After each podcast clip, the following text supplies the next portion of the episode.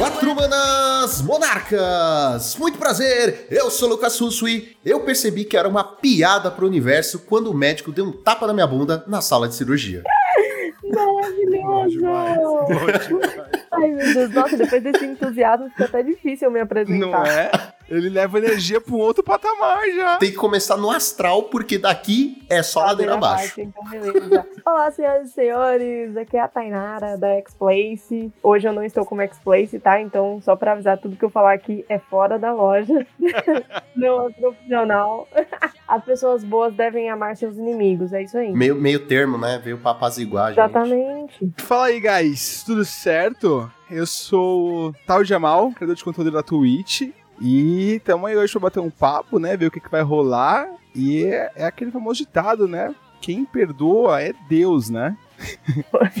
Fica no ar aí. Fica no ar aí. Aguardem, aguardem. A vida não perdoa. né? Nunca, jamais.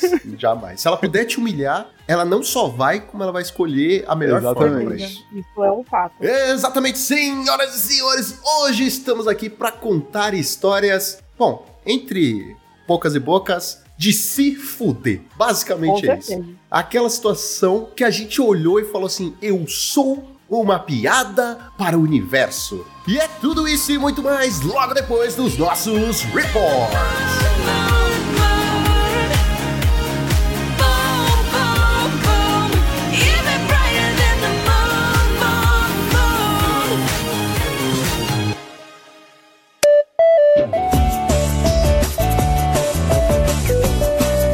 Simbora, Rubinho, porque essa semana a gente tem muito evento pra cobrir. Preparado pra mais uma semana de metagame no nosso querido podcast? Sempre preparado, Joaquim. Bora lá. Bora lá ver o que aconteceu nesse metagame de três campeonatos gigantes que teve nesse final de semana. Mas antes disso, nossos recadinhos de sempre. Em primeiro lugar, falar da nossa querida patrocinadora, a X-Place. Só na X-Place você encontra a melhor seleção de produtos relacionados ao Magic the Gathering, entre outros como Pokémon, jogos de tabuleiro, e aí entra um grande estoque de singles e um grande estoque de acessórios, como shields, playmats, dados e tudo mais. Tudo isso vocês podem desfrutar, não precisa ser só produtos de Magic, tá, galera? Qualquer coisa da loja. Na hora de fechar o carrinho de compras, coloca lá o, o cupom MONARCHS5, tudo junto, para ganhar 5% de desconto em qualquer compra. Ajuda a gente ajuda vocês. Então, corram lá para fazer suas comprinhas na X-Place, onde o seu XP vale o dobro.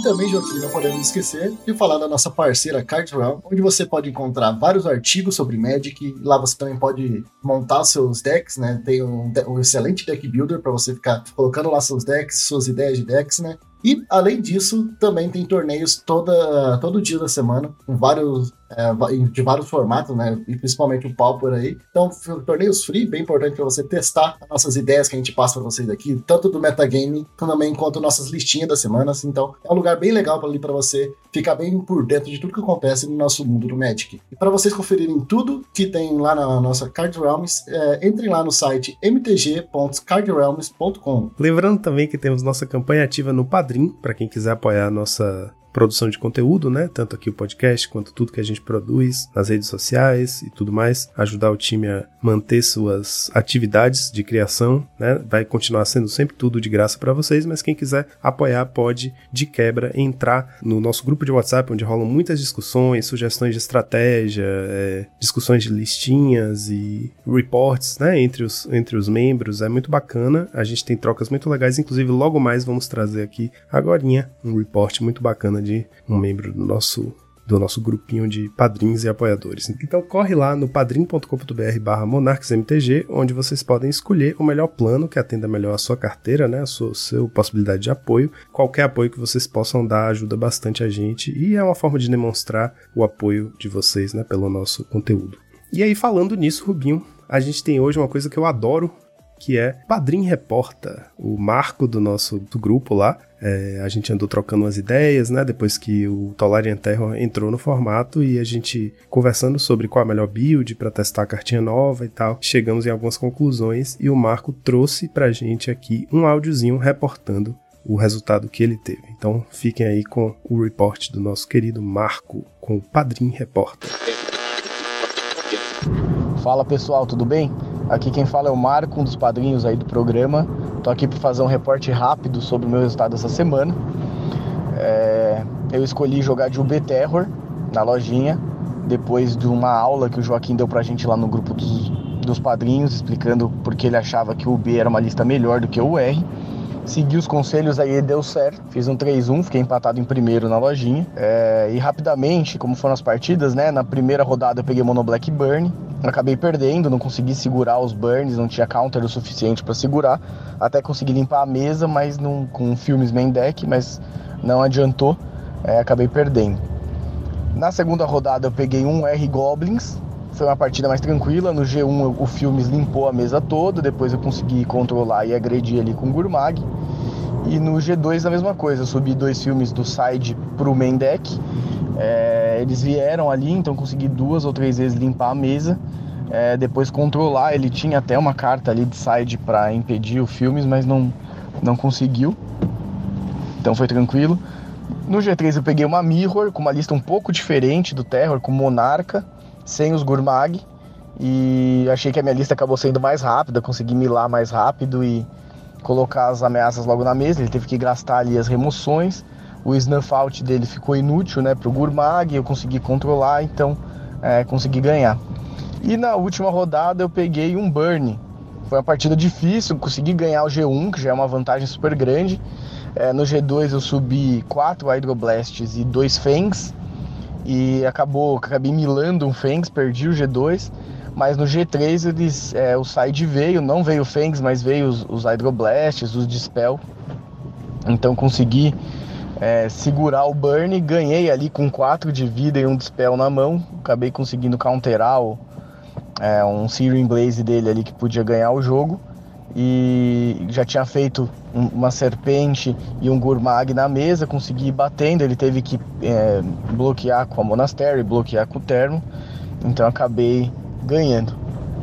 É isso então, agradeço aí aos, aos ensinamentos Joaquim pela lista, pelo, pela escolha da lista, pela, pelas opiniões, deu certo. Vou continuar insistindo aí nessa lista e vamos ver no que é que dá. Valeu! Então é isso, fiquei muito feliz de saber que o Marco, que as sugestões que a gente dá, que vieram da discussão no grupo foram frutíferas para o Marco e ele teve um, um, bom resultado na lojinha. Fico sempre muito feliz quando os padrinhos trazem os resultados deles. E além disso, a gente teve também um outro report, um outro áudio que vai se encaixar aqui neste momento, que é o mais novo quadro chamado Chefim Reporta. Além do Padrim Reporta, temos o Chefim Reporta, o nosso querido Lucão vai falar sobre uma match muito legal que ele jogou de Pioneer, onde ele fez uma jogada que ele relatou no grupo também e a gente ficou, ó, palmas, palmas para uma jogada avançada de jogador de controle. Então fiquem aí com o nosso Chefim Reporta.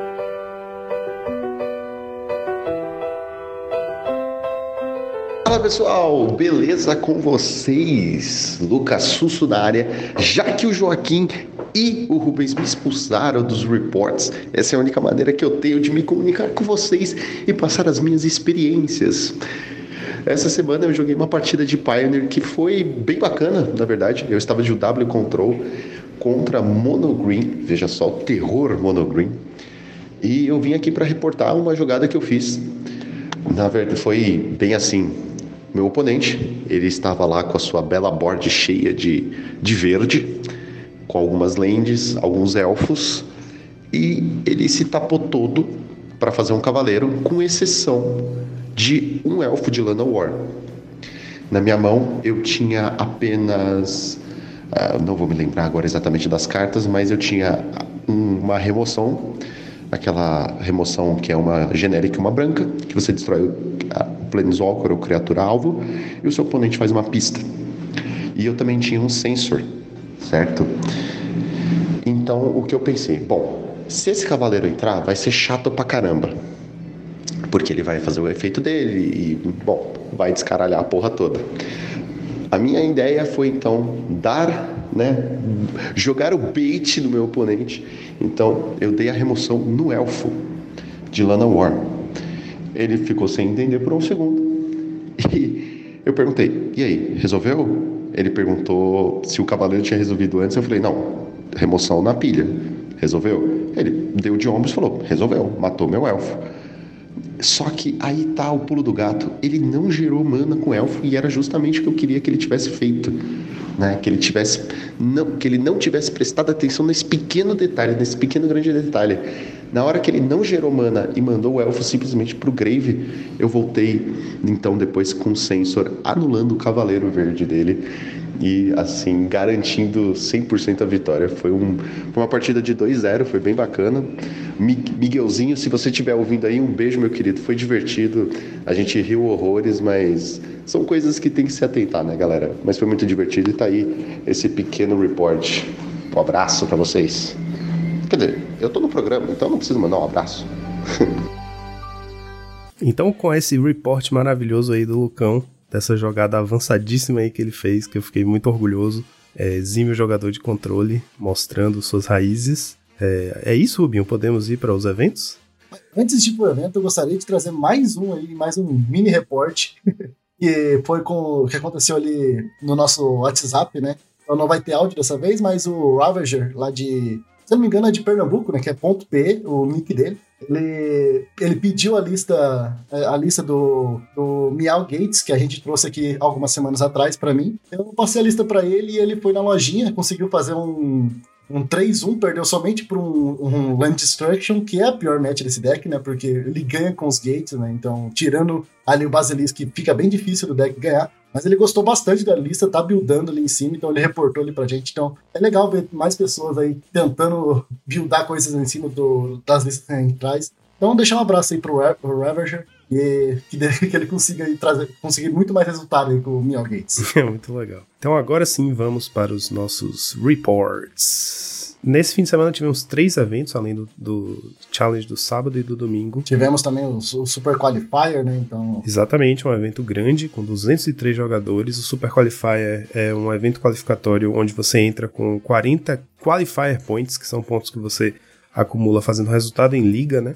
A partir de qualquer resultado positivo te rende Qualifier Points, 3-2 te dá 1 Qualifier Points, é, 4-1 te dá 2 e 5-0 te dá 5. E se você chega nos 40, você pode jogar esses é, torneios de Premier Play, né? Que são torneios maiores que te dão acesso a circuitos de torneios, como nesse caso aqui o Super Qualify. As do, os dois primeiros lugares qualificavam para o um torneio, digamos assim, o Pro Tour, né? Então, vamos lá, Joaquim, para a gente ver o que, que aconteceu no nosso Challenger do sábado. No sábado, a gente teve uma final disputada entre dois Dimir Terror, né? Que é o que a gente andava chamando de Dimir Lago Ness, mas eu acho que a partir de agora a gente vai seguir a trend. Eu acho que o nome que pegou foi esse mesmo, de Mir Terror, Monoblue Terror. Os decks que estão usando o terror tolariano acabaram adotando o nome da carta, porque de fato foi ela responsável pelo, pelo renascimento, pelo ressurgimento e pela força que esse deck tomou no nosso metagame, né?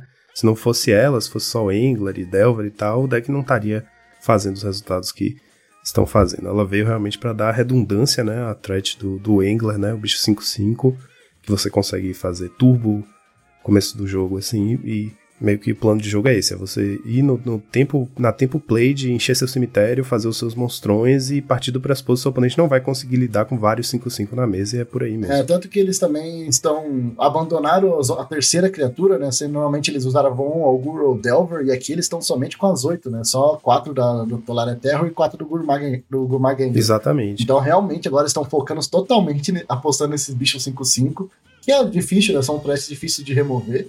E se você consegue fazer uma, duas ou três delas ali no turno 3, 4, é bem complicado pro oponente. Exatamente. E aí a gente tá vendo essa lista é, se desenvolver, né, ao longo dessas primeiras semanas, desde que o Tolerant Terror entrou no formato, e a gente já viu um pouco do Delver aparecendo como a terceira criatura do deck, o Augur, em geral, é a criatura preferida, e agora a gente tá vendo a versão mais, como é que se diz, mais direto ao ponto do deck, né, que é só as oito criaturas, né? Só, só os 855.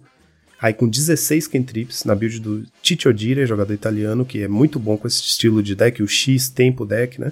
É, ele que ficou em primeiro lugar com os 855 de bicho, 16 cantrips. A gente andava discutindo bastante no nosso grupo sobre se era mais correto a terceira cantrip do deck ser Consider ou Mental Note, né? Porque Brainstorm e Todd Scour são as melhores, com certeza. E aí depois a terceira, o terceiro set de cantrip é Consider ou Mental Note. Qual quais as vantagens de uma e a vantagem da outra. O Titi Odiri não quis saber, colocou todas.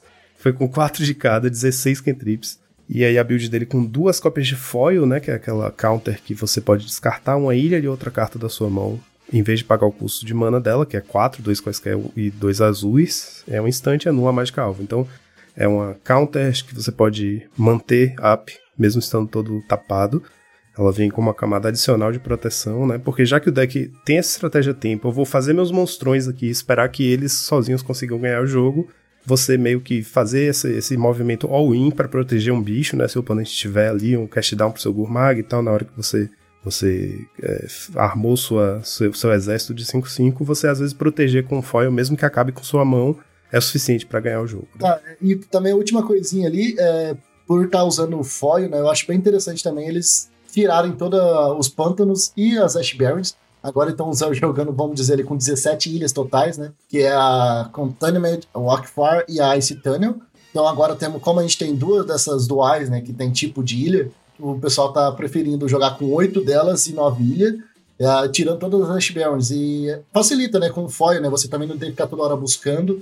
Claro, com o brainstorming, às vezes eu fico um pouco assustado com isso, mas tem Scar e Mental Note, né? Então sempre você vai ficar limpando esse topo.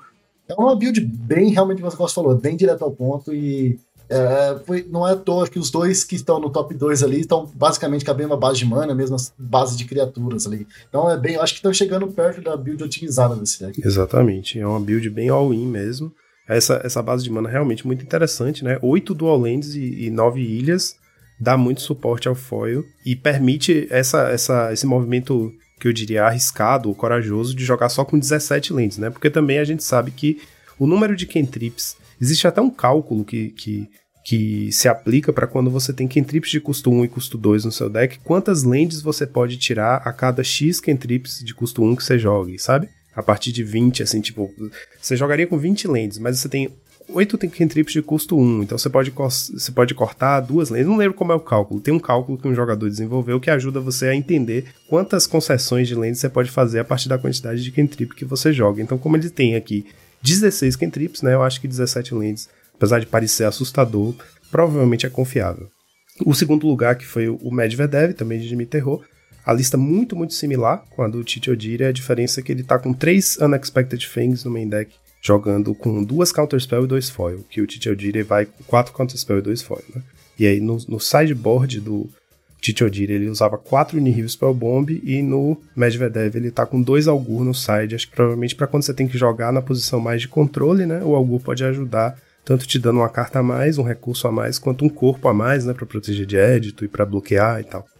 E seguindo a trend aí dos, dos terror, do terror tolariano no topo do metagame, tivemos o Mono Blue Terror, é, pilotado pelo Auron 94, a build dele com 12 cantrips, as 12 que a gente estava mais acostumado. Normalmente, quando são 12, são essas 12, né? 4 Brainstorm, 4 Totscar, 4 Consider, 16 bichos, tem bastante criatura, 4 Delver, 4 Tolarian Terror, 4 Spire Golem, 4 Algroth Bolas. Todas fazem muito sentido na build do deck, né? Todos os bichos.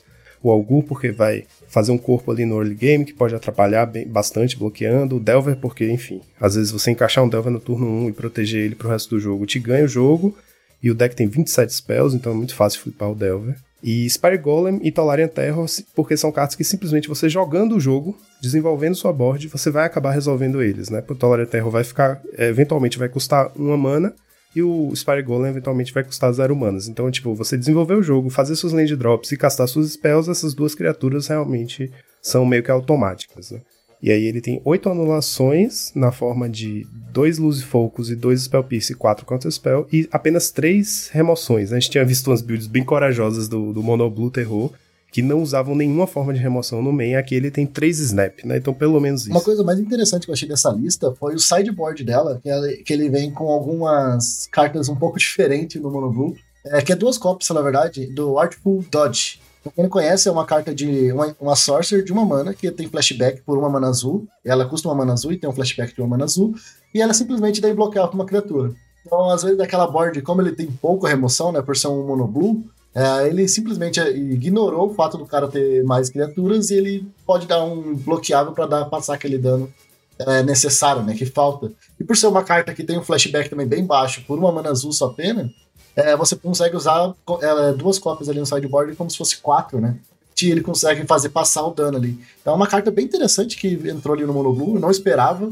E legal, é legal ver essas cartinhas diferentes aí, diferentes approaches, né? De burlar o método. É, realmente, você contar que cada uma dessas pode estar imbloqueável duas vezes e você fizer isso sempre na sua Tolerant Terra, você tá passando com 20 de dano, né? Exatamente. Já dá certinho. Em quarto lugar, tivemos o Metalcraft Burn, pilotado pelo Gemi, é aquela build que usa Searing Blaze, né? Então a gente tá acostumado já com essa build, ela meio que se tornou, tá se tornando o padrão do Burn no formato, a gente ainda chama de nome diferente porque o Burn antigo, old school, continua existindo, né? Essa build aqui que se mostrou muito é, relevante no, no metagame da dianteira, continuou, mostrou que sua força não se resume àquele meta, né? E é um burn que usa é, um suporte aí de uns artefatos para poder usar o Galvanic Blast e também o Daughter Rebirth, né? Então, é, enfim, a gente já tá acostumado com esse deck. A, a, build dele é aquela que usa Searing Blaze, que eu acho, aliás, que é a build que vingou, né? A build com o Kersig Flame Breather, o Boca de Cachaça lá, ele, ela meio que morreu, né? Nunca mais apareceu. E o deck tá jogando com três cópias de Molten Rain no sideboard, acaba sendo muito bom contra essas, essas estratégias gates, né? Porque você só precisa ganhar um tempinho ali de, de quebrar o Basilisk, sei lá, para poder é, acumular dano e acabar sobrecarregando seu oponente. Em quinto e sexto lugar tivemos Grixis Affinity, no quinto lugar pilotado pelo Sunpop, a build dele com um Cast Down e um Chainer's Edict no main deck e quatro cópias de Metallic Rebuke, além de apenas oito bichos, dois Kenko Artificer, dois Gourmag Angler, quatro Mirror Enforcer, então tá Apesar de não ter muita diferença da build tradicional do Grixis Affinity, ele tá, uma, tá se apresentando mais como um deck de controle, né? Você olha assim, você tem uma leitura de um deck de controle. Tem as remoções pretas, que são mais eficientes, tem quatro anulações no main deck, né? Então o deck tá tomando uma postura um pouco mais mid-range para control mesmo. Cada vez com menos criatura, né? A gente vinha jogando só com os Milling Force e Urmag, agora colocaram dois Kenko, mas são criaturas que é difícil de remover, né? Por causa dos indestrutíveis do Kenko. E é isso aí, eu acho bem interessante o Affinity se moldando de novo, né? Ele sempre, ele, ele sempre se molda, mas nunca sai do, dos challengers, assim. Isso é uma coisa bem interessante que eu vejo a galera fazer. Exatamente, você vê que mexendo poucos slots, o deck adquire uma outra postura, né? Essa build aqui, por exemplo, sem Frogmite, ela dificilmente vai agredir no early game, mas você parar pra olhar, todos os bichos que o deck usa, eles são flexíveis, né? Tanto o Kinko quanto o Engler, quanto o Miriam Foster podem funcionar muito bem para agredir o oponente, né? 3-3 3-3 Flying indestrutível é um ótimo batedor, mas também um ótimo bloqueador, porque é indestrutível, bloqueia qualquer tamanho de bicho que não tenha trample, né? E o Engler é a mesma coisa. A melhor parte é que ele bloqueia Guardian, que tá muito comum no, no meta agora, né? Por ele ser incolor, né? Ele bloca, ele consegue bloquear e matar o Guardião, então é bem interessante. Verdade. É, pode dar uma dor de cabeça tanto na ofensiva quanto na defensiva. Então, se reparar, as criaturas desse deck são todas nesse caráter. Eles podem ser uma barreirona, assim, se você tá com deck agro, né? Vai fazer uns Gurmag, uns Minenfoss ali, se os bichos não passam mais. E ao mesmo tempo, na hora que virar a marcha, são excelentes batedores. E a, o sexto lugar foi pilotado pelo Gift Given, com um Chainer no main também, e mais duas cópias de Chainer no sideboard. Agora aqui a, a suíte de criaturas um pouquinho mais tradicional, com três Frogmite, dois Crack Clan no main deck, três Rebuke, um pouquinho menos control que a, a build do é, Sunpop. Em sétimo lugar, tivemos o Monoblue Terror, pilotado pelo Ramuda. É, a gente passou por uma build parecida com a dele, acho que igual, aliás. Que usa os mesmos 16 bichos, as mesmas é. Aliás, ele tá usando. É mais ou menos isso. No lugar dos quatro Consider, que a gente acabou de ver na lista lá, que ficou em terceiro lugar, ele tá usando aí cinco cartinhas, como é que se diz? Silver Bullets, né? A gente passou por uma lista que usava exatamente essas mesmas cinco. Então, em vez de usar dois Spell Piece ou dois Force Spike, ele tá usando um Force Spike, um Spell Piece, um Echo in Truth, uma Deep Analysis e um Shore Up. A gente passou por essa também, que é um azul instante, é a criatura que você controla recebe mais um, mais um e ganha Hexproof até o fim do turno e você desvira ela. Então, o Combat Trick interessante, é uma carta que serve para né, proteger seu bicho, ela funciona como uma espécie de Dispel, Spell Piece, mas ela tem utilidade a mais se você usar em situações específicas. Então, é, a gente passou por isso já, essa mesma lista. É, é um pouco a lógica de eu vou usar aqui umas cartinhas coringa, né, que podem servir em várias situações diferentes e meio imprevisíveis. Você tem um Force Spike só na lista, se ela aparece no primeiro turno contra o seu oponente, o oponente já vai ficar assustado e morrendo de medo de jogar o resto do jogo em torno de Force Spike, sendo que o seu deck só tinha um. Então, às vezes, esse tipo de coisa dá um trunfo, né, pra, pra match. Além, outra carta que tem essa mesma característica é o Echo Truth, né? É, ela pode fazer uma virada de jogo, assim, todo no main deck. Enfim é, Deep Analysis também é interessante porque você, ela tá aí no late game, você pode castar ela por 4 manas, comprar dois, depois flashback, comprar mais dois, pode ser bem forte para você voltar pro jogo, ao mesmo tempo No early game você pode usar um brainstorm, colocar ela no topo, usar um Totscour para milar ela e fazer o flashback, né? Enfim, é outra cartinha interessante de se ter aí como uma cópia no, no Eu fico deck. pensando se não dá pra gente aumentar o número de short up nessas listas, porque eu pensei numa jogada agora, que eu acho que faz muito sentido também, que é como você tem bichos muito fortes, né? Até no, no Arner, que é o Spire Golem, e também no ali na contra o Larian Terror, você pode bater com elas, e na volta, se o seu oponente vai te agredir com alguma com uma criatura 4-4, às vezes um Enforcer, alguma coisa assim, você pode usar isso no seu bicho para desvirar ele e bloquear. Ou seja, você vai fazer uma tonelada terra ficar 6-6 e vai conseguir bloquear muito bem ali um, um Reinforce e ainda ela tem Hexproof, né? Pro oponente não conseguir dar um Galvanic depois ali para tentar atacar ele. Então, até esse tipo de combate trick e você conseguir atacar e defender ao mesmo tempo, é muito, muito interessante esse short up. Talvez a gente pode ver ela mais aparecendo mais aí depois no, no. No lugar do próprio Snap, né? Usando ela como remoção também. Com certeza, verdade. Em oitavo lugar, fechando com um Azorius Gates, veio o Alienware, a build dele. Ele veio com aquela build do Loyal Poio 2001 que a gente cobriu na semana passada, que é a build que usa 4 Guardian of the Guild Pact e 3 Gift of Resolve. Então tá apostando alto no Guardian, né? Turbo Guardian. É, o Guardian tem essa característica. Tem gente que usa um só, tem gente que usa dois. Justamente porque em algumas matches ele meio que ganha o jogo sozinho, né? Você faz suas land drops e tem o Basilisk, ele vai ganhar sozinho. Em outras ele pode ser meio que inútil, né? Como você estava falando aí, tem é, o, o, o Kenko, que está super popular, né? Então vai colocar ali uma land 3-3 que já bloqueia muito bem o Guardian e ela é indestrutível, então não importa quão grande seu Guardian esteja, ele vai ficar meio que inútil nessa board. Então eu acho que o Guardian tem essa característica de, tipo assim, se você usa muitos dele, ele pode ficar super pesado ali no começo do jogo, né? Pode ser uma draw muito ruim pro early game. E ao mesmo tempo, em outras matches, você sabe que se ele resolver, você vai ganhar o jogo. Então, alto risco, alta recompensa. É isso aí, Joaquim. Então, esse foi o nosso Challenger de sábado. E os top decks, não tivemos top decks. Com isso, já bora lá então para o nosso Challenger do domingo. No domingo, a gente teve em primeiro lugar, o Boros Bully, jogado pelo Insist, a build dele com 20 bichos, né? Tá usando os oito bichinhos que voltam do cemitério, que são o Lunart Veteran e Sacred Cat, os quatro Squadron Hawk, então esses 12 aí são os bichinhos chatos de remover, né? Que fazem muito bem, jogam muito bem com os gates. É, e aí, além disso, Traben Inspector, né? Clássica desse, dessa lista. E Raffine's Informant, que entrou muito bem também no Bully, porque ela faz meio que o papel de uma semi-faithless looting, ao mesmo tempo que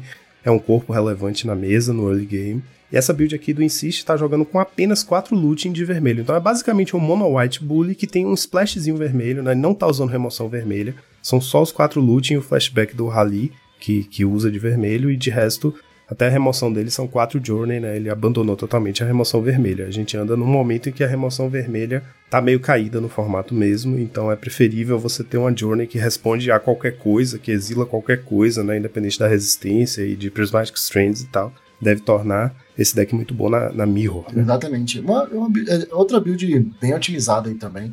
Gosto bastante dessa pegada do. Não sei se a gente pode chamar de Boros ainda, mas porque o sideboard dele é bem. Ele tá bem é, diversificado, né? É, tem algumas versões que usa até o Blue, o Blue, né? Por causa dos gates. Com os gates ele dá essa flexibilidade de você conseguir usar uma terceira ou quarta cor no seu sideboard. E também só pontuando o Guardian também ali, que igual você falou, independente, dependendo da match, ele é uma ótima threat, né? Contra a Mono Blue, por exemplo, você quer resolver um Guardian, que se ele caiu na mesa é muito. Se o Mono Blue joga com Curfew, beleza, ele consegue resolver, mas se não joga, simplesmente vai ficar ali te batendo e com o Gates é dois turnos de clock, né? Então, bem interessante, muito fechadinha a lista dele. Em segundo lugar, tivemos o Mono Blue Fadas, pilotado por Jer James B. É um jogador muito exímio piloto desse deck. E que, aliás, tem um deck building. Ele meio que é reconhecido pelo deck building super é, direto ao ponto, como a gente vem falando, é super otimizado nas listas dele. Em geral, você bate o olho assim, é quase sempre quatro de cada, quadradíssima a lista e com um plano de jogo claríssimo, cristalino. Aqui não, aqui não foi diferente, né? Ele tá com Mono Blue Delver com 24 bichos, né? São os 24 que a gente está acostumado, 12 humanos e 12 fadas, 4 Off on Mind, né? Em consequência disso. E aí ele tá usando 4 Mutagenic, como a mágica de suporte aí, que serve tanto como proteção e nunca fica morta, porque no late game você pode usar ela para fechar o jogo, né? Ela te ajuda a bater para cima de bloqueadores fortes. E aí a única coisa que ele deu uma mexidinha foi, ele tá com 16 ilhas apenas e tá usando 4 Ponder, que a gente tem visto o Monoblue Fadas abandonar essas cantrips que manipulam o topo, né? E otimizar nas mágicas de resposta. Então, no lugar aqui que as pessoas normalmente estão jogando com dois Force Spike e tal, ele foi lá, cortou duas ilhas e colocou quatro Ponder. O Ponder ajuda você a encontrar sua land drop, já que você tá com menos lands, e ao mesmo tempo ajuda você a setar um flip do Delver, enfim. Acho que acaba funcionando bem para essa build que tá otimizando justamente, tá com 20 spells, né, que é um terço do deck, e tem o Ponder para ajudar a flipar o Delver. Então aqui, apesar de 24 criaturas, eu acho que o Delver tem uma chance maior de flipar. E aí ele trocou um, a quarta cópia do Snap no main deck pela, pelo Deprive, que entra aí como se fosse uma quinta Counter Spell, né? O Deprive custa dois azuis também, anula a mágica alvo e como custo adicional para castar, você devolve uma land para sua mão. Que no caso desse deck pode ser até é, vantajoso para você, né? Já que tem tão pouca land, você às vezes estaciona ali em duas ou três lands e ter o Deprive para é, anular uma mágica no turno do oponente e devolver uma land pra mão para ter sua land drop no turno seguinte pode ser muito bom, né? Já que você já não ia baixar a land, já não tinha land para baixar, então meio que ela vira uma quinta cópia de Counter Spell mesmo. Melhor ainda se fizer no seu turno, né? Vezes algum, algum remove no seu turno, você consegue dar um deprive, voltar e baixar ilha de novo. Praticamente é um hard counter por uma mana, dependendo da situação. Bem interessante, realmente. Eu acho que a gente vai falar da mesma coisa, porque eu achei bem é, curioso uma cópia de um Halimar Depths no side. E para quem não conhece, é uma lente, é uma lente que entra virada, e quando ela entra, você olha é, três, car é, três cartas no topo do Grimório e coloca em, em qualquer ordem de volta. É uma lente no sideboard que olha o topo ali. Bem interessante a escolha dele, mas eu realmente não consigo imaginar para que, que ele pensou nisso. Pois é, eu, eu prevendo esse momento que a gente ia estar tá aqui cobrindo esse deck e falando sobre essa escolha do side, eu fui perguntar para ele. E ele falou que o Halimar Depths e a, uma cópia também de Mental of Tides, né, que é aquele equipamentinho que é, dá mais um, mais dois para criatura equipada, custa uma mana azul, e quando você compra a sua segunda carta do turno, você pode é, você pode anexar ela a uma criatura em instant speed, né? Sem ser o equipe. E o equipe dela é 3. Então ela é um pouco pesadinha para equipar, mas se você dá a segunda draw do turno, você equipa em instant speed automaticamente uma criatura. Isso pode ser muito bom, né? Você imaginar que você faz uma cantrip no, na primeira main phase, aí muda o, o mental de bicho para poder bater melhor, né? Calcular melhor seus ataques. O ninja, os ninjas ficam grandes, né? O, o hacker fica 3-4. Fica 3-3, o outro e o Deep Hours fica 3-4. Exatamente. Os ninjas ficam bem piores de bloquear. O Delver fica 4-4 com o Mental. É uma carta muito boa, mas é aquela típica carta boa que você não quer encontrar a segunda cópia, né? Então é difícil jogar com mais de uma cópia dela. Ele tá com uma no side e uma cópia de Halimar Depths, que é essa land aí que você falou, que faz mana azul, né? E entra virado e manipula o topo. Segundo ele, às vezes na, na play, no, no segundo game de uma match, quando ele tá na play, ele, ele tira uma Fairy Seer e um Ninja of the Deep Hours e coloca um Halimar Depths e um Mental para ganhar consistência, certo? É, o Halimar, segundo, o, o, o, Mental of Tide, segundo ele, as, muitas vezes funciona como se fosse a quinta cópia do Mutagenic, porque você pode, né, tipo, deixar sua criatura mais forte para poder bater para cima de bichos, de bloqueadores é, difíceis para o deck, e o Halimar entra como a 17 land, né? Já muda a matemática das lands do deck, sai de 16 para 17 e ela já te ajuda a flipar, flipar um Delver ou encontrar suas próximas land drops. Então, ele diz que esse, essa troca aí de um Ferriseer e um Ninja por um Mental e um Halimar funciona como uma espécie de eu, eu, preciso jogar mais consistente esse game, então eu vou fazer essa troca e vou jogar é, em favor da consistência em vez do risco. É interessante essa. Eu, é, eu não é algo que eu imaginaria. Mas, cara, é bem interessante. Dependendo da match, eu fico imaginando mesmo. Realmente, no turno 1, né, você fazer ali a, a Harmar Depths e na volta você já conseguir ter duas lentes em pé, já resolve bastante coisa, né? Então, realmente faz sentido. Sim. Em terceiro lugar, tivemos um Grixis Affinity, pilotado pelo Tichis, é, a build dele com um Cast Down e um Chainers no main. Além disso, ele tá usando quatro cópias de Counter Spell, então se eu falei que a, a build do Sun Pop era mais control, essa daqui é mais, mais control ainda. E mais uma vez a suíte de criaturas, né? E, enfim, ele trocou todas as Metallic Rebuke por Counter Spell. Então ele não quer saber, é anular, é anular mesmo. E ele tá usando também criaturas mais nessa pegada mid-range control. Ele tá com um Krak Clan, que é uma criatura utilitária, né? Dois Kenko lá, tradicional. Aí ele splitou o Angler dele, colocou uma Gear Seeker Serpent e um Angler. Enfim, a Gear Seeker tá muito bem posicionada no meta nesse momento, porque a gente tem aí essa variedade de Monoblue e de Mir Terror, né? Que basicamente tá, tem um plano de jogo de fazer vários 5-5. O Gear, Seeker, a Gear Seeker Serpent, por ser um 5-6, é, é muito bom para combater com esses bichões 5-5, né? Você coloca ela na mesa e já fica. Já dá ruim pro seu oponente. Ela tem que tirar ela da frente para poder bater. Em quarto lugar, tivemos um Dimir Terror do Tito Dire, né? Que ficou em primeiro no sábado, aqui ele ficou em quarto no domingo. E ele fez umas mudancinhas aí na lista dele, de diferente em relação ao sábado. Ele entrou com dois Algur, dois Chainers no main deck e um Deep Analysis, e tirou dois Cast Down, um Agony Warp e dois Foil. Então ele tá jogando sem Foil, e mesmo assim ele manteve a base de lands dele igual as 17 lands lá, com 8 dual lands e 9 ilhas. A gente já percebemos que sem Algura é melhor, né? Ficou em primeiro no, no dia do Exatamente, exatamente. já, Boa, tá, já tá aprovado, é um bom ponto aí pra falar que você é Algura é melhor. Pra quem não sabe, né? Eu não, eu não sou muito adepto ao Algur, eu não gosto do Algur, porque sempre que eu faço Algur, ele falha comigo. Então eu decidi que eu não jogo mais com essa carta, eu sempre uso Delver no lugar. então, pra, pra, evitar eu me frustrar, né? Então aí ele tá provando um ponto que Algur realmente não funciona tão bem nos decks. E eu já vou, com certeza, se eu for jogar, eu vou jogar que ficou em primeiro. Em quinto lugar, tivemos um Grixis Affinity pelo Ocean Soul 92. A build dele com 4 Rebuke, 1 um Cast Down e 1 um Chainers. Então é um build mais control e também com os mesmos bichos da build que a gente acabou de ver aí do Tishes. Então, um Crack Clan, dois Kenko, um Gear Seeker, um Gurmag e quatro Million Force. Em sexto lugar tivemos um Monoblue Fadas, mais um. Engraçado, né? Porque a gente teve dois Monoblue Fadas no top 8 do domingo e dois Monoblue Terror no top 8 do sábado. Então a gente tem mais de um Monoblue diferente aí no nosso metagame fazendo bons resultados. Monoblue Fadas aqui do Exocrato 1989 20. Aqui tá mais clássico, né? A gente falou aí na build do, do Jer James que ele deu uma mexida. Aqui é a build clássica com 24 bichos, 18 lands, sem manipulação de topo 4 mutagênico e 2 Force Spike no main deck. Então é aquele Delver, aquele Delver que provavelmente vai passar boa parte do tempo sendo 1/1 mesmo, só para contar como humano, para você ter o seu off on mind, de vez em quando ele vai virar um 3/2 e dar dor de cabeça pro seu oponente. Em sétimo lugar tivemos um Turbo Fog pilotado por Sti. Eu adoro quando esse jogador aparece porque o nome dele é muito bom de falar. Sti. S-T-I. Pode quando ser apareceu a primeira vez. Também. Pode ser STI. STI, pode ser, pode ser. Mas como tá, como não tá tudo em maiúsculo, né? Se fosse tudo maiúsculo, eu falaria STI, beleza. STI. Mas aqui tá S maiúsculo, TI minúsculo, eu chamo de STI. Eu adoro falar esse nome. É a primeira vez que apareceu.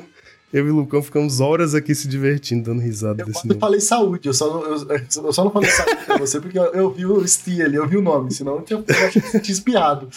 Inclusive eu tô gripado, então vai, vai, vai calhar. Enfim, palhaçadas à parte, o Steve tá pilotando o Turbo Fog clássico, né?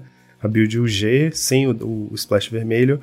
E aí, sendo o G, a gente tem a build realmente consolidadíssima aqui, que usa 4 Growth Spiral, usa 4 Moments Peace, 3 Tangle de Fog e 4 Weather the Storm, que é como se fosse um Fog também. E de resto são as mágicas, ele usa aquela estratégia 8 8 AK, né? 4 AK e 4 Frantic Inventory. É uma build que é um pouco mais suscetível, um pouco mais vulnerável à, à rede de cemitério, mas ao mesmo tempo ela é super consistente, né? Super sólida. Eu só gostaria de deixar um desabafo aqui, eu gosto muito dessa da carta Golf Sparrow. É uma das cartas que eu acho que tem a arte mais bonita de Magic ever, de todo o tempo, assim. Eu amo essa arte. Acho ela muito, muito certinha, muito colorida, assim. Ela é bem bonita, realmente. Talvez até tatuaria ela. O problema é que ela tá jogando num deck que eu odeio jogar contra, cara. É muito, é muito triste você ter uma carta que você gosta muito que joga num deck que você não gosta. Eu fico, caramba, eu fico nesse mix de sentimentos aqui vendo essa lista. E essa carta jogou bastante no Standard, no Pioneer, né? Em decks assim, ramp, control, mid-range e tal. Só que no Pauper é uma carta realmente excelente, né? Mas no Pauper, o lugar onde ela vingou não tem jeito, foi no Turbo Fog mesmo. Então, sinto muito, Rubinho. em oitavo lugar, fechando o nosso top 8, a gente teve o Demir Terror, pilotado por Screenwriter NY, né? Screenwriter New York. É um roteirista de Nova York que joga Pauper aos domingos. A build do Titi Odira do sábado, ele é exatamente a build do sábado, ele só trocou dois foil por dois Focus. E aí eu acho muito curioso, porque a galera não tá mexendo na, na base de mana que teoricamente você tem a base de mana é otimizada para usar foil, né? Tipo assim, todas as. Se você tem land na sua mão, é land que pode ser descartada pro foil. Então, jogar com essa base de mana e sem foil é muito engraçado. O próprio Tito Odira fez isso no, na lista dele do domingo. É, eu, quis, uh, eu tive uma conversa com alguns jogadores de UB e uma das outras uh, outra pegada deles não usarem Ash Barons é porque você tem que pagar uma mana para você buscar a land que você precisa. Com a land entrando virada, basicamente você, beleza, você vai ter um turno ali que vai entrar virada, mas você não vai precisar gastar mana para isso. Então esse não gastar mana é meio que uma otimização também para você conseguir ser mais agressivo para fazer os bichos mais rápido. Então, talvez não é 100% focado no foil, né? Tem esse outro porém, assim. Sim, você tem razão, é verdade. Em geral, em decks UR, você quer ter o Ash Barrens justamente porque muitas vezes você precisa ciclar para poder ter o vermelho em pé no mesmo turno, né? E fazer sua remoção. Só que nesse caso aqui do UB, fazer o preto virado não importa, porque sua remoção principal é Snuff Out, então basta baixar a land que você já tá com o Snuff Out up, né? É exatamente, perfeito. Nos top decks não tivemos top decks também no domingo, então só nos resta agora o Challenger do Super Qualifier. Como eu falei, o Super Qualifier contou com 203 jogadores, né? Sempre esses Qualifiers Events sempre tem muito jogador. Ele tá abrindo a temporada dos Qualifiers do Pauper aqui para essa season de, de Qualifier Points. Então a gente tem muita gente que vem de outros formatos, né? Isso acaba puxando as pessoas para jogarem com os decks mais consistentes, né? Quem tá de fora e olha para o formato e dá uma olhada na, né, no metagame, nas análises de metagame pelo Goldfish, os decks mais jogados, os que fazem resultados mais consistentes, vão jogar provavelmente com os decks mais consistentes. E aqui a gente viu exatamente isso acontecendo. Em primeiro lugar, tivemos o Grixis Affinity, que eu acho que é o grande pilar de consistência do formato, né? Um deck muito sólido mesmo, é um mid-range por excelência, que tem muito card draw, né? E muito, muitas criaturas fortes. E aqui a gente teve uma build com 4 Counter Spell, né? A gente viu essa build no domingo. Lembrando que esse, esse qualifier aconteceu no sábado à tarde, então provavelmente a build do domingo que a gente viu, que é igual a essa, deve ter visto o, o vencedor, que foi o Deadfinger 1, é, postando no Twitter, provavelmente, né, a lista dele, dizendo que venceu e tal, é muito comum isso acontecer, e aí provavelmente adotou a lista exatamente igual a dele e jogou no domingo. Então não à toa essa lista de quatro Counter Spell, um Cashdown e um Chainers apareceu aqui em primeiro lugar do Super Qualifier e também foi jogada no domingo e fez top 8. Então essa build mais hard control, a gente acabou, acabou que a gente já falou sobre esse deck, né? Em segundo lugar, tivemos o Mardu Synthesizer, pilotado pelo Ryzen 01, que é o Mirko Chiavata, né, um jogador italiano, que é um excelente deck builder e que, aliás, se especializa em é, solucionar metagames, né? Ele constrói listas que atacam muito bem o metagame que está estabelecido. E aqui foi justamente o caso. Ele, com esse Mardu Synthesizer, juntou várias pecinhas de jogadas que dão muito card advantage, que dão muita consistência, né? E fez Segundo lugar, é, jogou o, o, a final, então significa que ele também qualificou, que são os dois primeiros lugares que qualificam no Super Qualifier, né? A premiação é igual pro primeiro e pro segundo, então muitas vezes as pessoas nem jogam a final. Né, simplesmente concedem e, e correm pro abraço porque o prêmio é igual. Aí essa build aqui tá usando apenas as oito galinhas, eu chamo de galinha, mas são os passarinhos que dão bounce no, no, nas pedrinhas, né? Quatro Glint Hawk, quatro Core Skyfisher. Eles se ele jogou fora todos os outros bichos, que normalmente seria Traben Spectre, e aí mais algum bicho, que às vezes é Seeker of the Way, às vezes é Swift Spear, depende da, da estratégia da sua build. Ele limou todos esses outros slots para entrar com cartas que dão card advantage mais consistente, né? Então, 3 Deadly Dispute, 4 Cleansing Wildfire. Ele aproveitou, ele meio que juntou várias coisas, várias possibilidades, várias é, potencialidades, né, nessa lista já que o deck precisa usar lentes artefato para poder ter o Metalcraft do Galvanic Blast, ele foi com lentes artefatos indestrutível. Ele só tá jogando com lentes artefatos indestrutíveis. Quatro da Boros, e aí duas da Orzhov e duas da Rakdos. E aí, com isso, ele usa o Cleansing Wildfire, que é uma carta que, aliás, ele pode usar para rampar e pode também usar para destruir os gates dos oponentes, né? Que nesse metagame é um excelente plano. Você destruir o Basilisk Gate você tem suas quatro Wildfire, seu oponente tem os quatro Basilisk Gate dele. E aí fica essa disputa de quem consegue, né, controlar melhor. Exatamente. O legal disso é que esse deck não necessita do ramp do Clean Wildfire, né? Como as, todas as cartas de curva dele são extremamente baixas, se você conseguir rampar, beleza, você tá na vantagem, você tá um turno na frente do oponente, mas você não precisa forçar o ramp igual o Jund, os Temur, Cascade, né? Que o pessoal precisa chegar na curva 7 para conseguir fazer as mágicas de alto impacto, né? É uma coisa bem interessante usar o Cleansing aqui nele. Inclusive, outra carta que eu vejo também como muito meta-call é o, ele diminuiu o número de bolts. No meta agora, né, com esse monte de bicho 5-5, ele acaba sendo um, um removal muito fraco. Então ele diminui o número de bolts e coloca três chainers. Então é bem interessante também, porque é, uma, é, um, é um excelente removal contra a Tolarian Terror. Você consegue remover ela somente com duas manas, né? Então eu digo que é o melhor, acho que eu diria que é o melhor removal que temos hoje para Tolarian Terror é o Chainers Edict. Então, cara, é, realmente ele foi, seguindo o que você falou, ele foi exatamente atacando o meta, né? com essa build. Foi muito certinho. Exato. E aí, se você contar, ele também tá usando três Journey no main deck. Então, você tem o Journey para tirar o Angler e aí o Chainer para limpar o terror que vai sobrar na mesa, né? É, realmente, é, o kit de remoções dele tá muito otimizado. Inclusive, usa um Suffocating Films no main deck. Usa um Bolt só que sobrou, né? Então, com as quatro Galvanic, três Chainer, três Journey, um Bolt e um Suffocating Films, ele meio que cobre tudo, né? E aí, já que o deck já ia usar a Icor Spring para poder né, dar bounce com o core e é, eventualmente sacrificar com Makeshift Munitions, ele tá usando os Deadly Dispute para dar mais card advantage ainda. Então, enfim, construiu uma lista muito consistente aí, muito preparada para atacar o Metagame. Uma última carta que eu gostaria de comentar nessa lista também, que é no sideboard. É, quando ela saiu os spoilers de Dominária, eu achei ela bem interessante, mas eu não viria onde ela poderia ver jogo, mas ele tá usando uma cópia só Destroy Evil, que é uma instantânea de duas manas, uma, uma genérica e uma branca, e ela tem é uma carta modal, né? Ela tem duas opções. Você pode escolher ou destruir uma criatura com poder maior que 4, é, quatro ou mais, né? Desculpa. E, e, ele também destrói um encantamento. Então é uma carta bem versátil, vamos para sideboard. E também nesse meta de Tolera Terror e Gourmand Gangler, ela pega os dois, né? Então é uma carta bem interessante também para estar no sideboard. Verdade. Essa carta, inclusive, eu jogando com ela, testando ela, me surpreendi bastante com o poder dela. Porque justamente nesse meta tem muita coisa que ela pega, cara. O, os Mirror Forcer do Affinity, né? Aí você tem os Gourmag Angler e Tolerant Terror. E você tem um meta rico em bichos que são pumpados com os gates. Então você espera o oponente pumpar, o bicho fica gigante, e aí você vai lá e usa o Destroy Evil, porque o poder vai ser 4 ou mais, enfim.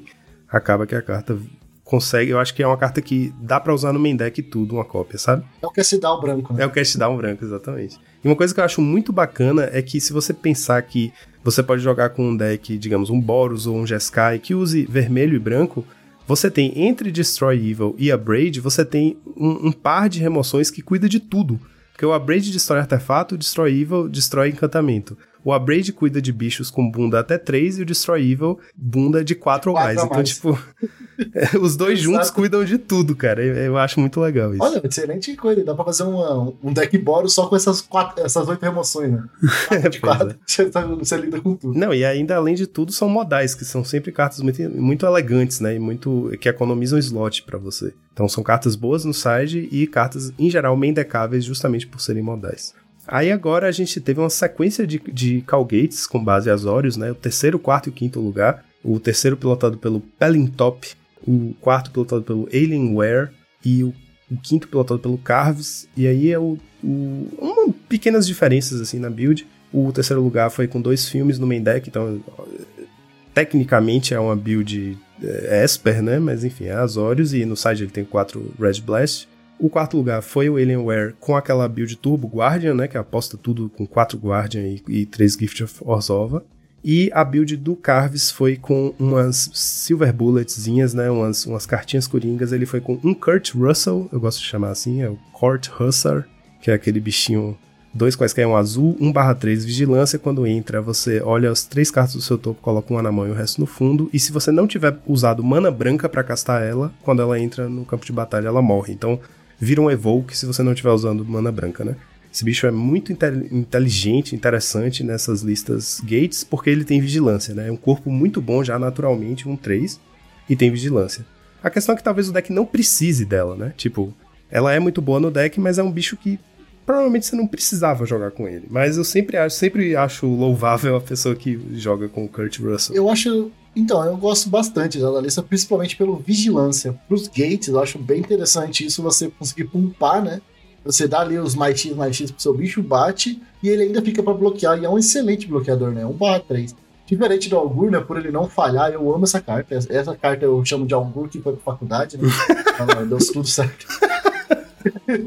Ela é um pouco mais Deus. cara, mas ela é. funciona exatamente como o Augur deveria se fazer, ela não falhar nunca. Então eu gosto muito dela comprar do Augur. Não, realmente. E ela é um Seagate Oracle também melhorado, né? Porque essa, essa condicional da mana branca significa que ela não pode ser efemerada, né? Porque se efemerar, ela entra e morre. Em compensação, essa uma mana a mais que você tá investindo aí, o bicho tem, ter vigilância e olhar três cartas em vez de duas e poder pegar qualquer uma, né? Como você falou, é um Augur mais capacitado, um Augur que não te trai. Exatamente. E aí o Carves jogou também com duas cópias de Force Spike, acho que aproveitando que tem quatro Modern Age, né? Então é uma carta que se não prestou para você no early game e já passou da hora dela, você descarta, beleza. uma cópia de Celestial Flare, que eu acho sempre uma, um trunfo ter essa carta, que é duas manas brancas instante, e o jogador alvo sacrifica uma criatura atacante ou bloqueadora. Muitas vezes nessas mirrors de gates, você vai ter um bicho só batendo, pumpado, super pumpado, né? Tipo um Guardian, e você é pego de surpresa por um Celestial Flare. Essa carta sempre pega de surpresa, é muito forte. E aí ele tá usando também uma cópia de Behold da Multiverse e um Fumes no main deck. E aí no side ele tá usando dois Standard Bearer, né? Que é um trunfo também na, na Mirror, porque ela vai puxar os, o, a ativação do Basilisk Gate para ela. Seu oponente não pode pumpar os próprios bichos enquanto ele não lidar com a sua é, Standard Bearer. Em sexto lugar, tivemos um Metalcraft Burn, pilotado pelo Murilo BDS, a build dele com Searing Blaze, e aliás, três Searing Blaze, ele colocou a terceira cópia da Searing Blaze cortando uma lente. O deck normalmente joga com 18, ele foi com 17. E também usando o Mountain Rain no sideboard, né? Puxando aí o meta de gates. Exatamente. Fazendo os burns começar a voltarem a usar o Mountain Rain, que é coisa de do quê? 2018, 2019? É, verdade. É uma carta que tava meio que esquecida, né? Em sétimo lugar tivemos um Grixis Affinity, pilotado pelo Walker 735 com um Agony Warp. Acho que justamente porque é uma carta boa contra os, as lands, né? Do Kenko, né? O Kenko faz além de virar 3-3, o Agony Warp mata essas lentes, apesar de serem indestrutíveis, porque tirando a resistência, a criatura morre. Um cast down, 4 rebuke, 8 bichos, aqueles 8 bichos que a gente tem visto aí, 2 é, Kenko, 2 Gurmag e 4 Minion Força, então tá uma build bem control aí, com 2 Negate e 2 Unexpected Fangs no side. Em oitavo lugar, fechando nosso top 8, tivemos um Gruponza, olha só, pilotado pelo Capipf 95. Capipf 95. Uh, a build do, do Weber, não sei se vocês lembram, mas o, o, Weber fez um top 8 logo depois do banimento das dianteiras. Ele fez, acho que, segundo lugar num challenge com uma build bem, bem clássica, assim, bem sólida do, do Gru Ramp, né? Só realmente só duas cores, vermelho e verde, com 9 LDs no main. Ele tá usando 4 Temorcast, 4 Monvule e 1 Stone Rain. E tá usando as quatro cópias do Avenging Hunter. Acho que é realmente uma shell muito boa para continuar explorando adiante. Isso aí, Joaquim. Então, os nossos top decks do Super Qualifier foi: no primeiro, em primeiro lugar, tivemos Dimir Tempo, 35 decks, 17% do meta. Em segundo lugar, tivemos Affinity, 26 decks, 13% do meta. Em terceiro lugar, tivemos Burn, com 22 decks, 11% do meta cada. E agora, bora lá ver nossa listinha da semana. O que, que Voltando agora de novo, o Joaquim trazendo pra gente aí, né? Vamos ver o que, que ele trouxe. Pois é, cara, essa semana eu trouxe uma lista que fez top 8 num evento chamado God of Pauper. Tem uns eventos na Hareruya, no Japão, né? Que são grandes eventos IRL com, com premiação altíssima, e aí chama God of Pauper, né? E aí teve o primeiro, mais ou menos um mês atrás, e recentemente, acho que tem uma semana, teve o a segunda edição, então foi o Second God of Pauper, que eles fazem esse super torneio, foram 134 jogadores. E aí no top 8, em sétimo lugar, ficou esse Old School Junte Cascade, pilotado por um jogador chamado Yutaro Yoshida. E eu trouxe essa lista porque eu meio que trouxe ela para levantar um ponto assim a respeito do formato. Ela tem 22 lands, né, com tá jogando com as lands indestrutíveis, artefato, é, 17 criaturas e aí tem as coisas que a gente costuma ver no, no Jund mesmo, né? Lanoir Visionary, Saruf Packmate, criaturinhas que dão que dão draw quando entram, né, que geram vantagem, Penumbra Spider que gera vantagem sendo dois corpos em um, quando ela morre você ganha outra dela, Crimson Fleet Commodore, que é o Shrek, né, o nosso o nosso monarca vermelho, ele nem tá usando a dianteira, tem Body Party e duas cópias de Anoid Outsoar, então todos os bichinhos aí geram vantagem. E uma suíte super sólida de remoções, Galvanic Blast, 4 Bolt, é, tá usando 4 Cleansing Wildfire como mecanismo de ramp, né, além dos Lonoa Visionary. É, ele nem tá usando o Dual Thief, nem tá usando o Dianteira, enfim, ele tá com uma build bem old school, eu diria até meio antiquada, né? Tipo, a build não tá usufruindo de certas cartas que eu acho que poderia beneficiar o deck, mas ao mesmo tempo ela é tão sólida, né? Com dois Chainers, um Diabolic Edict, dois Cast Down, um Terminate, tem um Fire Cannonade para dar uma limpada na mesa se precisar, um Pulse of Murasa, que às vezes ajuda muito no, no, né, no, no game 1, um Weather the Storm no main, além dos três no side. E assim, eu fiquei surpreso porque esse meta de hoje é muito diferente do meta de quando esse estilo de Jund fazia resultado, né? Só que aqui ele fez um resultado num, num, torneio com 134 jogadores e nesse meta em que tá reinando aí o B-Terror, né? A gente tem um meta muito forte com o, o, esse novo Burn aí, que é um Burn Go Wide, e tem os, os Call Gates, enfim. Eu acho que o, a questão aqui é que eu acho interessante. O nosso formato é um formato eterno que tem muitos decks que aparecem. Inclusive eu e você, a gente adora brusar decks com ideias novas que surgem, né? E muitas vezes a gente passa um tempo investindo no deck, tentando tentando otimizar um, uma certa lista, como a gente tem feito com o, o Meow Gates, né? O deck dos gatinhos preto e branco. E outros, assim, às vezes a gente inculca com os decks loucos, tipo Ninjinity, a gente vai, otimiza, faz resultado, vê que o deck tem jogo contra o metagame e aí abandona o deck. e aí eu acho que isso acontece no formato como um todo, né? Tipo, ah, legal, tem uma estratégia nova aqui, mexi, testei, melhorei, otimizei, fiz resultado, senti que ele tem poder para combater o meta. Só que agora eu vou partir para a próxima porque tem muita coisa legal para explorar ou porque o meta tá puxando mais para tal deck, eu quero também ver como é a desse deck, enfim. Às vezes a gente entra num pedra, papel e tesoura tão, tão forte, né, tão fechadinho do formato, que a gente esquece que tem alguns staples aí, alguns decks staples que podem continuar existindo. A gente só tem que revisitar e alguém tem que levantar a bola, né, e falar, ó, vou revisitar aqui o Jund, vamos ver o que, que dá para fazer com ele. E aí um jogador vai lá e num torneio, hoje em dia, em pleno meta de pós-dianteira, né, é, de, de Colgates, etc., vai com um, jun, um jundão da massa lá, que é como a gente chamava, né, um deck super, é um mid-range excelente, com muito boas remoções, muito boas criaturas, faz um top 8 num torneio de 134 jogadores, sabe? Eu acho que isso mostra que o nosso formato tem muitas possibilidades não exploradas, tanto do ponto de vista de decks que a gente ainda não construiu com as possibilidades que estão aí, quanto de decks que a gente construiu, otimizou e esqueceu. Deixou para trás. Exato. Cara, eu acho que isso é um vício mesmo da gente, né? A gente sempre quer. É, eu acho que é mais daquela da grama do vizinho, é sempre melhor, sabe? Às vezes a gente não consegue fazer um resultado tão grande assim e ver pessoas fazendo. tá sempre no top 1 do challenge o Affinity, por exemplo, e a galera cresce de olho em cima do Affinity. Mas isso não quer dizer que o deck que a gente tá jogando é pior. É só que tem uma gama maior de gente jogando com Affinity. Então, com certeza, ele vai chegar lá primeiro. Uma coisa, um exemplo bem claro também disso que você falou agora, de decks que vamos lá, que não jogavam muito e agora podem voltar a ter jogo, o Mardu do próprio Ryzen, que fez top 2 no Super Qualifier, fazia muito tempo que a gente não via listas de decks com Glitch Hawk e Core Skyfisher. E já foi um deck muito forte lá atrás, sabe? Então eles estão voltando e fez, fez, um top 2. Ele consegue. É um, é, são criaturas que, por mais que o meta vai, vai se moldando, vai mudando, são criaturas, se você dá uma atenção para elas, elas vão te dar um deck muito consistente, muito sólido, né? São criaturas dos tempos do Pauper, a gente não pode esquecer disso. E realmente, esse, o Jund aqui, ele tá bem. É, ele responde tudo, né? É, eu, fico, eu, fico, até pensando, por que ele não seria bom no meta hoje? Sendo que ele tem remoções para todos os bichos que tem no meta, ele consegue lidar com isso, ele rampa muito bem para chegar lá no, na curva 6, 7, que é onde ele quer realmente ficar fazendo as mágicas dele. Então, ir fazer cascade é muito forte, né? Então, o próprio Body Party ali fazendo com o Reishi, conseguindo. Ele troca muito bem com os terror, ou mesmo se o cara não tiver terror, ele consegue agredir muito rápido. Pode levar um Snowfall? Pode levar, mas você não liga muito porque você consegue voltar com, com um Pulse of Murasa. E até mesmo ele tá, ele tá usando né, o, o Monarca, que realmente está esquecido total nesse meta de hoje. A galera tá preferindo mil vezes jogando com, com a dianteira, e aqui ele provou que o Monarca ainda tem o seu valor, né? Você consegue fazer um.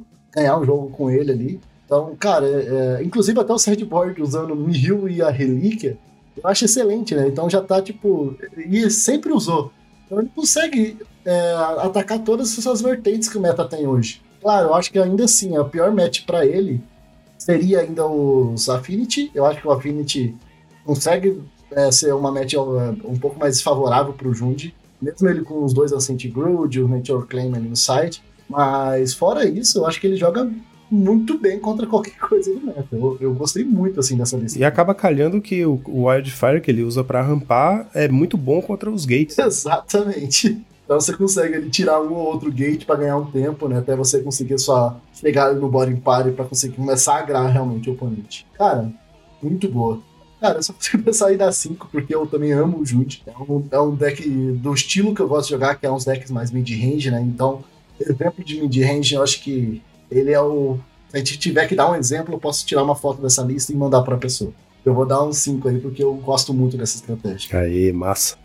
Então, Rubinho, diante de tanto metagame, de tirar o fôlego de tanto metagame, de, dessa listinha maravilhosa, de tantos reports, só nos resta uma coisa soltar a vinheta.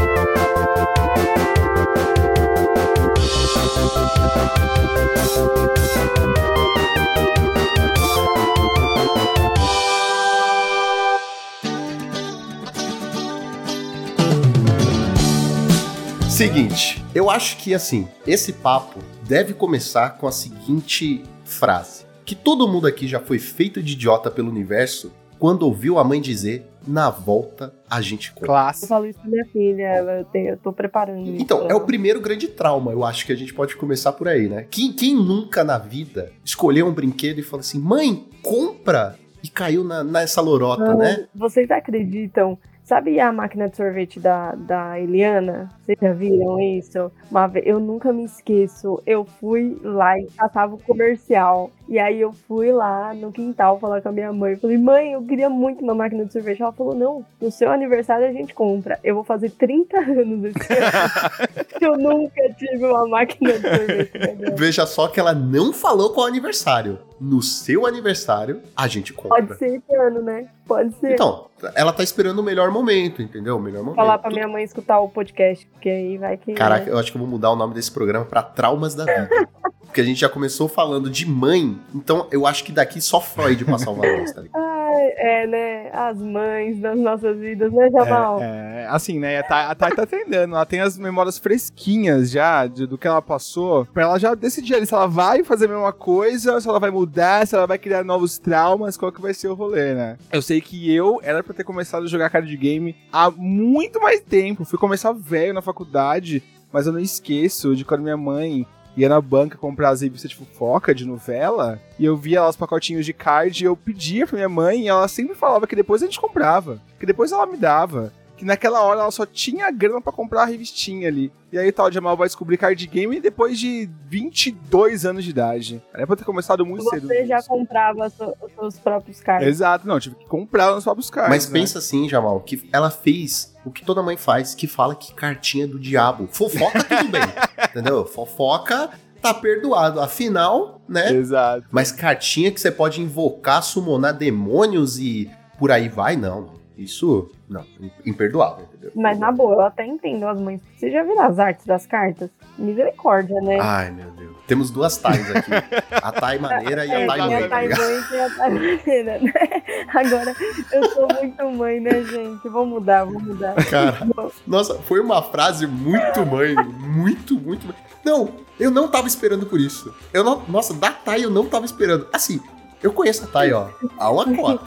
E eu nunca vi ela falar, sabe? Ela trabalha na X-Place, sabe? Tá todo dia fazendo propaganda de produto. E aí ela me manda, gente, eu não compraria pra minha filha, pois diabos estão nas cartas.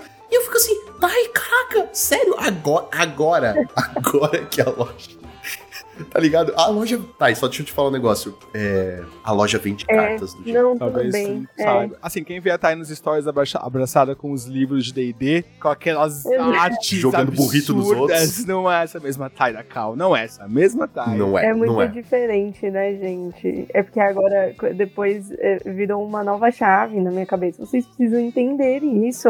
Eu entendo. Mas é que eu não esperava essa frase em específico, entendeu? Acontece. Tipo- Não, vamos voltar à Thay do passado. A, a Thay do passado. O que, que a Thay do passado já olhou e falou assim: puta que pariu, olha que situação bosta. Mano, olha, eu já passei por algumas situações bosta na minha vida, mas teve uma que, sério, me superou assim, marcou pro resto da minha vida, assim. Porque foi assim, tinha terminado a faculdade. Aí eu trabalhava como escriturária num hospital. Aí beleza, né? Eu tava procurando um trampo de marketing assim, o tempo inteiro. Meu, meu, meu passatempo era ficar na Cato e no Infojobs. Cato e Infojobs, Cato e Infojobs, mandando currículo, currículo, currículo, né? Chamaram pra uma vaga, né? Pra uma entrevista, que era de assistente de marketing na época. Aí, nossa, fiquei super feliz que fui chamada e tal. E aí fui. E lá eles tava, tava meio que descrito assim, que era representante, pá, uns negócios assim. Aí eu falei, ah, beleza, vou. Era lá na Praça da República. A Tainarinha, na época que eu tinha 20 anos, foi alguma coisa assim. Aí eu peguei, fui socialzinha, peguei o metrô lotado de manhã, porque tinha que estar lá, tipo, 8 horas da manhã, e era na Praça da República. Então, era longe, né? Assim, horário de pico, né? Fui, beleza, salto alto tal, cheguei lá. Eu cheguei lá, era aqueles escritórios de centro, sabe que é uma portinha, aí você sobe as escadas, aí tem o sala, né? Meu, primeiro que fiquei esperando mocota lá na frente, fui chegando uma parte de gente pra entrevista. Gente de tudo quanto é tipo, gente. Aí, beleza, eu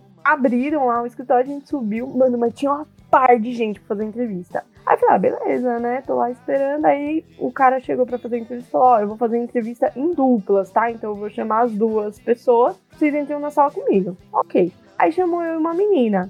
Menina sentou assim, aí ele perguntou, falou assim: Ah, Tainara, me fala o seu perfil, né? Tal, o que, que você já trabalhou, suas experiências. Aí eu fui, falei que tinha acabado a faculdade, trabalhava de escritório num tal, tal, beleza. E aí a menina que tava do meu lado foi falar as experiências dela. Aí ela fez assim: Ah, eu Aí a faculdade de pedagogia, é, não sou formada, mas tenho experiência com.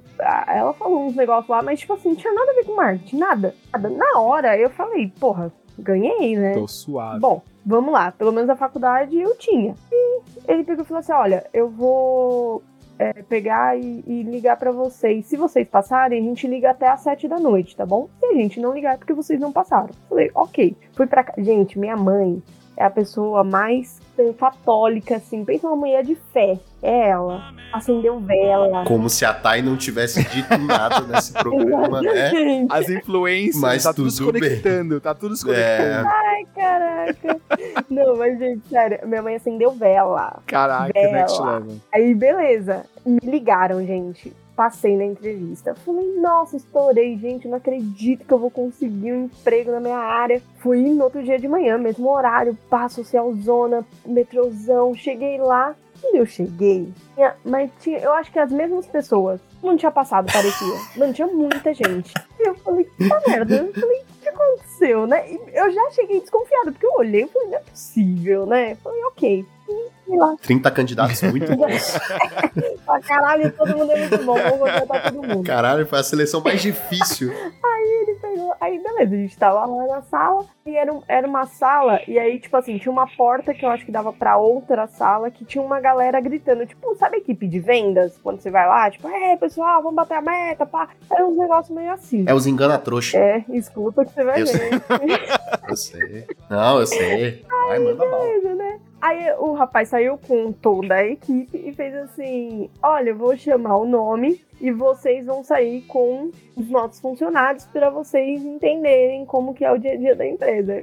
Tá bom. Aí chamou lá, Tainara vai com a Ana Paula. Aí levantei, conheci a Ana Paula. Oi, Ana Paula, tudo bem? Ai, que bom, Tainara, você comigo hoje, pá. E fomos saindo do escritório, a gente foi saindo. Aí, na minha cabeça, juvenil, 20 anos, pensei, ah, vamos visitar um cliente, né? Deve ser isso, não vou perguntar nada, mas é isso. Porra, afinal, todo mundo passou, deve ter cliente pra Exato. caralho. Exatamente. Aí fomos. A gente saiu, a gente foi indo, mano, foi andando. E aí ela quis puxar assunto, aí ela fez assim: ah, então, o que, que você faz, né? Eu falei, ah, eu trabalhava como escriturária de um hospital, né? E agora eu, eu acabei de me formar em marketing e tal. Eu contei minha história pra ela, meio que me vendendo, né? Aí falei, ah, aí pra puxar assunto com ela, eu falei, e você? Ela, ah, então, eu tranquei a faculdade de biologia. Parou. Falei, biologia? Primeiro sinal. na minha cabeça. Eu falei, caralho, eu falei, não é possível. Porque, tipo assim, gente, é a mesma coisa de você, assim, você contratar um engenheiro, fez administração,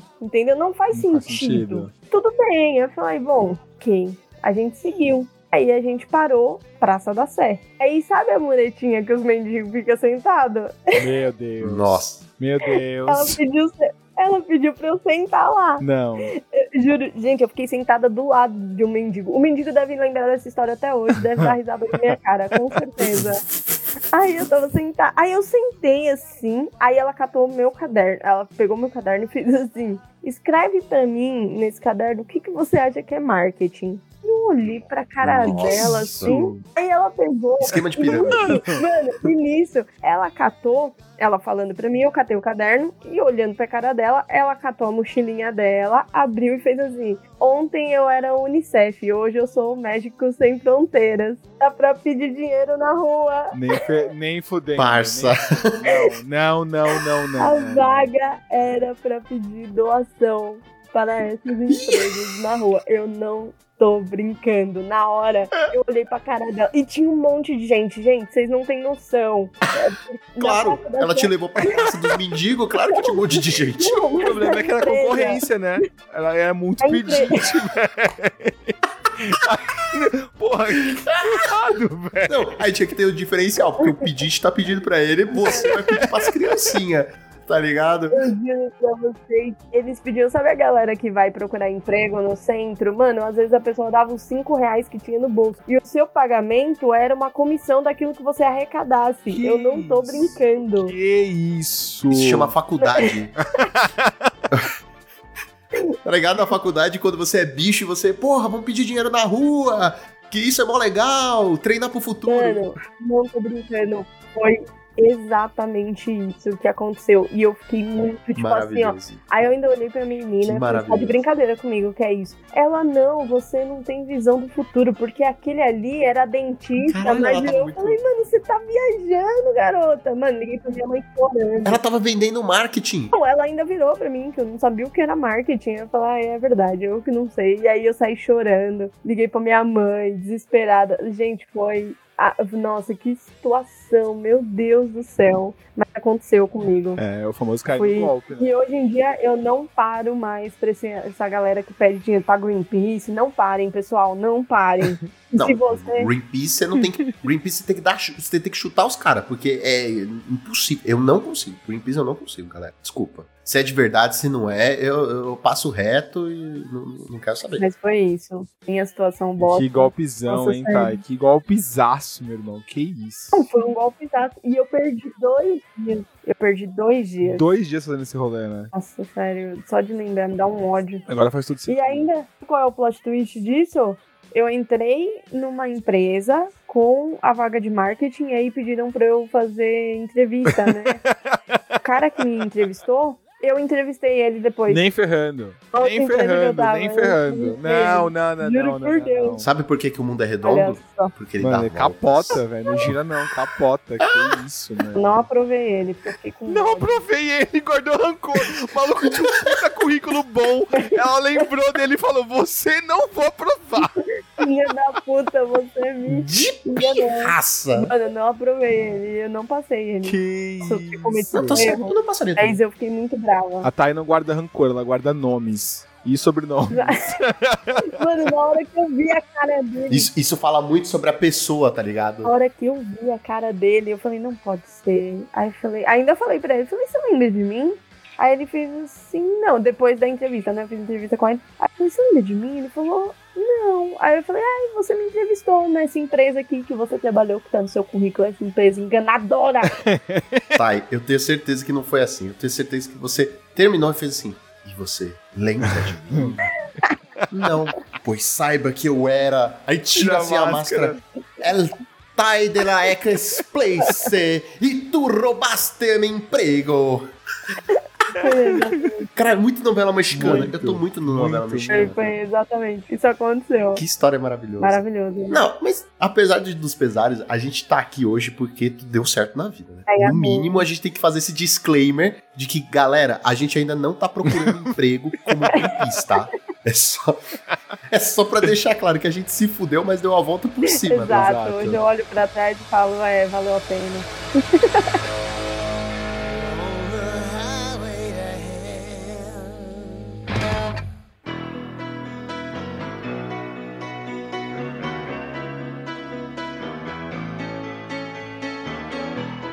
A Thay falou de, de emprego, né? De buscar emprego. E eu lembro, eu falei, eu contei até essa história pra Thay, pessoal lá da, da loja da X-Place, que quando eu me formei como ator, Olha aí. Ela já tá rindo, ela já sabe o que, que é. Vamos lá. Jamal vai gostar dessa Ansioso. história. Quando você faz teatro, tem muitos modos de você fazer teatro, porque não é, uma, não é uma profissão de verdade, né? Basicamente. Você pode fazer uma faculdade de quatro anos e sair de lá como professor e ator, ou você pode fazer um curso rápido, profissionalizante, e sair de lá só ator. Existe uma terceira via que você pode fazer, que é fazer vários espetáculos, várias coisas e, tipo, por tempo de experiência você vira ator. Basicamente isso. E eu, como tava com foco 100% na época em dublagem, eu falei assim, eu vou fazer o que for mais rápido pra eu virar dublador. Porque eu não quero ser professor, eu quero, né, dublagem. Resolvi fazer o curso rápido, fiz os meus dois anos, dois anos e meio lá na chibatada, pá, pá, pá, e recolhi meu material, que era uma pastinha assim de três folhas, eu acho.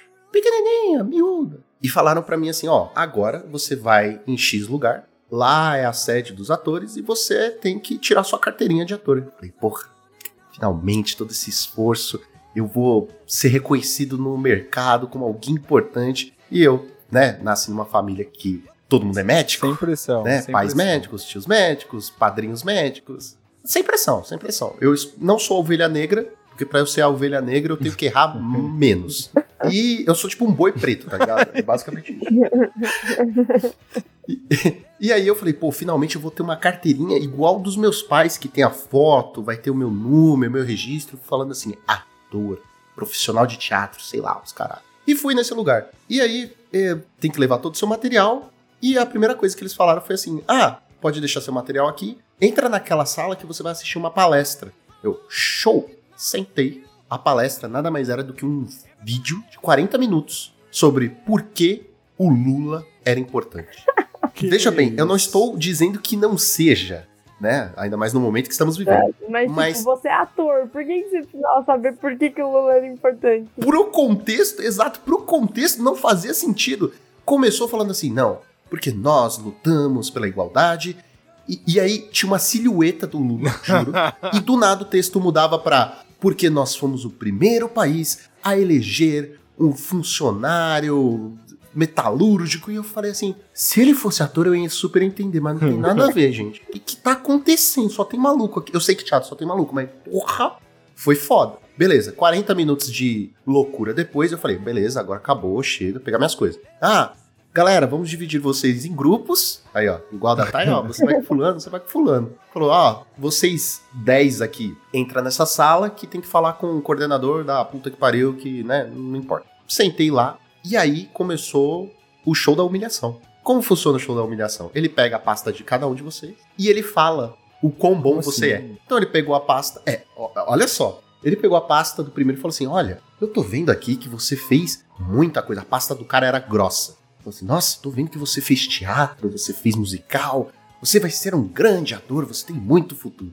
E foi mais ou menos nessa pegada. Uns, tinham as pastas bem grossas, outros tinham as pastas média. E aí, claro, eu fiquei por último, pra humilhação ser completa. E a minha pasta fininha. Porque eu só fiz o que tinha que fazer na, no curso. Porque era o que eu precisava, tá ligado? Pra Porque, ter a tipo, carteirinha. Exato. E, e, assim, o curso de dublagem é um negócio à parte, então, enfim, não ia colocar. Aí ele olhou, pegou assim, fininho e falou: Parece que você não fez muita coisa. Eu, Nossa, humilhação. Menino, Ah, descobriu sozinho? Caraca, como é que você chegou nessa conclusão, hein? eu falei, menino, quem diria, né? Depois de nove pessoas na minha frente, quem diria que eu não fiz muita coisa? Não. Aí ele começou, então, você precisa fazer mais cursos se você quiser ser um grande ator. Eu falei assim, mas eu só quero ser dublador. Não, mas porque o teatro. eu- mas eu só quero ser dublador. Não, mas tudo bem, eu vou te dar a carteirinha mesmo assim. Eu falei, que bom. Afinal, eu já paguei. Não precisava disso. É, eu não precisava dessa humilhação, mas tudo bem, a gente, né, faz o que precisa. Afinal, fiz teatro, não é à toa que eu me humilho. Humilhação terminada, eu falei, é agora. É agora, e né, porque eu imaginei assim, porra, essa uma hora e meia de humilhação e, e alegorias pra galera preparar a cartelinha e me entregar, né, fresquinha. Cheguei na moça do balcão, falei assim, ah, é, falaram que eu tenho que falar com você pra tirar a carteirinha. Ela falou, é, tá aqui. Ela anotou no papel. Falou, entra nesse site e imprime. Nossa, velho, meu Deus. Juro, velho. juro. Ela falou assim: você pode imprimir. Ah, detalhe. Ah, se você quiser, você pode plastificar. Aí eu falei, ai, que bom! Porque assim, quando ca cair porra na minha carteirinha de puta, né? Eu vou poder passar um álcool. Eu vou passar um alquinho e não vai sujar, né? Afinal, eu sou só. Eu sou só uma garota de programa, porque não é possível que é- eu, eu fiz todo esse trampo pra você falar que eu posso. O Jamal tá passando mal. O Jamal tá passando mal. Cara, eu, eu, eu juro, daquele dia em diante eu falei assim: toda humilhação eu vou transformar em algo. Meu Deus. Porque aquilo foi o ápice, tipo.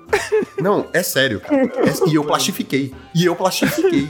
Pra garantir. Você pagou entendeu? por um pedaço de, de sulfite com bagulho impresso, velho. Na moral, mano. Na Exato, moral, exato. velho. Não tem a minha foto, nem em preto e branco. Não tem porra nenhuma. Tem- não, porra deve ter.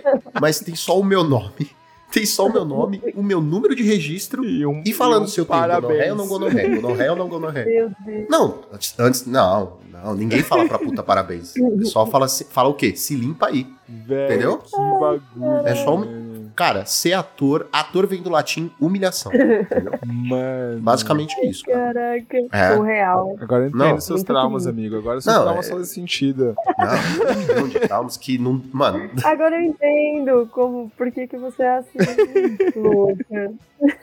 ele tá falando de mim, mas como se ele fosse muito normal. Cara, eu lembro quando eu conheci o Jamal, Jamal não. eu fiquei Ah assustado. Ah, não, lá. eu juro. Foi num pré-release. Foi no primeiro pré-release que eu fui na X-Place. e era aquele de madrugada. Eita, pô. Ai, a minha, a minha fama em pré-releases da madrugada, olha. Não é boa. Só quem viveu Então. sabe. Boa não, é boa. Há Não. controvérsia. É controverso, sabe? Depende, é boa em que sentido, né? Bom, enfim. Eu lembro que eu fiquei assustado porque eu fui e eu não tava acostumado a ir em pré-release. eu mal tava acostumado a ficar acordado até 10 da noite, tá ligado? Eu não lembro por que que eu fui. Eu falei, ah, eu vou aqui brincar. Quando a galera da X-Place fechou a porta, eu falei assim, hum, acho que agora... Acho que agora eu tenho que consumir as coisas aqui dentro, né? Caramba, hein? Mas eu sei que, rapaz, o Jamal bebeu tanto. Sempre. Bebeu tanto. Não, mas você bebeu demais, cara. Eu fiquei impressionado. Eu não tava me concentrando, tava só olhando pra você e falando assim: uma hora esse menino vai cair. É, é, um- é uma consequência, né? É, um- é uma continuação, assim, a parte 2. Eu fiquei bobo. Eu fiquei bobo, Jamal. Sério, na moral, cara. de- que Esse pré-release que o Jamal bebeu todas, é que uns moleques tinham levado umas garrafas de bebida, e aí o menino passou muito mal. Aí o Essa Ben história. 10 tava... o menino passou muito mal, muito mal. Aí o Ben 10 pegou Esse o Ben dia- 10 e o Thiago pegaram, sentaram o moleque na cadeira e o moleque tava vomitando. Aí o Ben 10 catou, Nossa. catou o balde. O Ben 10 e o Thiago fez assim, toma, mano, vomita no balde. O cara catou o balde, virou o rosto e vomitou tudo no chão. Filha da puta. Pô, a gente tinha que ter chamado o Ben 10 e o Thiago também. Eu quero dizer Não. que esse cara não era eu. cara, Eu tava dormindo lá no fundo. Não, não era o Jamal. Eu tava O dormindo Jamal na mesa. tava dormindo. Caralho. Eu tava dormindo É sentado na mesa. E é por isso que a Wizard falou: chega de pré-release na madrugada, porque não dá, as lojas estão saindo com prejuízo e cobrando a gente. A gente não vai mais fazer isso, tá, O galera? Jamal é maravilhoso, você tá doido. Mas eu vou falar, eu tava tendo uma, uma conversa até com o Moscoff uns tempos atrás sobre esse negócio de pré-release de madrugada. Ah, achei que era sobre e aí, vomitar. não, faz que isso era consequência, né? Ele não, Jamal, porque, pô, a galera vai ficando mais velha, tá ligado? E aí, pô, é difícil madrugada. E aí, ó, pasmem, é- eu concordo, velho. Eu, eu tenho sono agora também, eu não consigo mais ficar, tipo, assim, porque, ó, ou eu fico Dois. acordado, tranquilinho ali, concentrado pra não morrer de sono, ou eu bebo. Se eu faço os dois, se nessa história que a Thay contou, eu tava dormindo lá no fundo na mesa, isso já era 5 e meia da manhã, quase 6, já era perdoável estar cochilando na mesa. Agora, Exatamente. tipo, se eu fosse um rolê desse hoje em dia, irmão, eu tô abrindo o booster e capengando já de sono, não tem nenhuma condição. Prefiro no sábado de sol, que eu começo a beber na segunda rodada e quando acaba, tá acabando o dia e tá lindo pra emendar num rolezão. Hoje em dia eu prefiro assim. Eu, eu já tô na idade de, assim, não consigo. Se me chamar pra sair pra um rolê e falar assim, ah, é às 10 e meia, eu vou falar, não, porque 10 horas eu tenho que estar na cama. a vida não cansa de me humilhar. Além de me humilhar, tem que me envelhecer muito rápido, tá ligado? Eu só tenho 30 e sou um velho de 80. mental, idade Gente, mental. eu achei também que não seria assim. E é assim. Você vai. Você não viu eu falando das cartinhas de médico? Olha só, meu velhinho. Nossa. Não, é, ah, mas a Thay foi a que mais influenciou aqui do nada. Não, a Thay, a Thay entrou tipo, Olha, eu vou falar, você Jovem. esse podcast só pra me humilhar? É isso? Não, a gente veio aqui pra se humilhar. É porque não tá aparecendo. Tá bom. Não, então eu vou mudar. O Thay, o Thay, Ó, o pessoal, pessoal que tá ouvindo o podcast, para agora e vai no Stories da X-Place e vê aquela Thay lá, postando os stories. Aí vem, volta aqui e dá play de novo e É. compara. E compara, que é o sentimento que a gente tá tendo aí. Gente, é tipo isso. Vocês, vocês têm que ver a pessoa por trás. Tem, tem todo um merchan pra fazer lá na X-Place. Eu preciso que vocês Exato, lá. Inclusive, vão lá no site da X- da X-Place comprar o merchan gratuito. eu percebi uma coisa, Thay. Que o Jamal veio aqui só pra Lógico que não. cara. Que não é que-. Mas eu quero rir. Não, Agora, que por favor, isso. Jamal, você conte, porque o Jamal, Você só veio pra humilhar a gente. não. Jamal é o cara que mais tem história pra contar. Não tem. Né? Meia hora de programa e É não porque, contou pô, nada. cada um contou uma história, né? E assim, eu, eu, assim, eu tenho um aqui que assim, é no mesmo embalo da de vocês, emprego, quando era jovem, sabe? Tem começando a vida profissional, tentando fazer umas coisas darem certo. E assim, eu comecei muito cedo com estágio, né? Eu fazia técnico em turismo, e eu tinha aula de recreação. Então, olha aí, pra quem não sabe, o Jamal já foi tio. Jamal já foi recreacionista aos 17 anos de idade, inclusive eu acho que hoje eu posso falar isso, porque na época eu tinha que mentir e falar que tinha 18. Mas eu tinha 17 anos de idade e eu tava lá fazendo estágio no interior de São Paulo e eu cuidava das crianças de 13 a 16 anos. E de segunda-feira eu ficava com os adultos na parte da noite, fazia karaokê. Era uma bagunça absurda, eu amava, eu amava, eu amava. Só que aí tinha uma regra, né? Era assim, ó, tio, acabou a programação dos adultos às 10, a gente indica que você volte pro dormitório. Você não vai ser demitido se você ficar uns minutinhos conversando ali com o pessoal às vezes pede e tal, mas assim, a gente indica fortemente, até porque na terça-feira você é o responsável pela caminhada matinal dos velhos. Então você tem que estar aqui 5 e meia da manhã. Assim, e, e tudo isso, tudo, assim, eu, eu começava meu expediente. Super saudável, você viu? Nem fala dos idosos, é dos velhos. É, das pessoas, de, as pessoas seniores. Entendeu?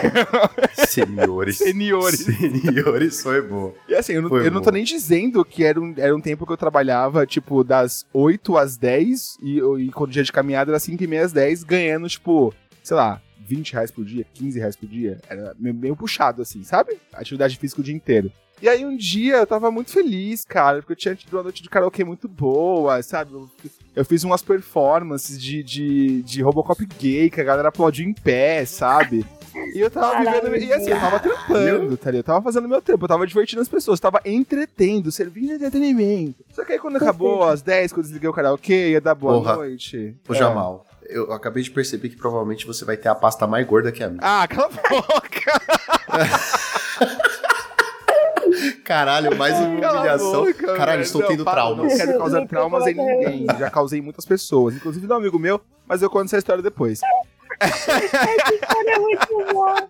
Ai, ai, Enfim, nesse dia eu tava muito. Sabe quando você acaba o seu trampo e você fala, puta merda, eu fiz meu trampo da hora, tô vendo um monte de gente dando risada aí numa segunda-feira, bebendo. E eu não tava bebendo, porque eu tava trabalhando. Tava muito feliz. Desliguei o karaokê e falei, pessoal, vou de base, porque amanhã estarei com alguns de vocês e provavelmente as mães e sogras de vocês aqui pra poder caminhar de manhã. E tenho que ir dormir, né? E aí a galera, não, tio, pô, tio, fica aqui com a gente. Pera, os velhos é tava porque te chamando de tio? tio Bruno, né? Pra quem não sabe, o meu nome, meu nome é Jamal, meu apelido é Bruno, entendeu? Todo mundo chama Bruno, na verdade, no mundo do Magic, vocês É. sabem, né? Todo mundo chama Bruno. É, inclusive eu sou o Lucas É Bruno. sério? Também.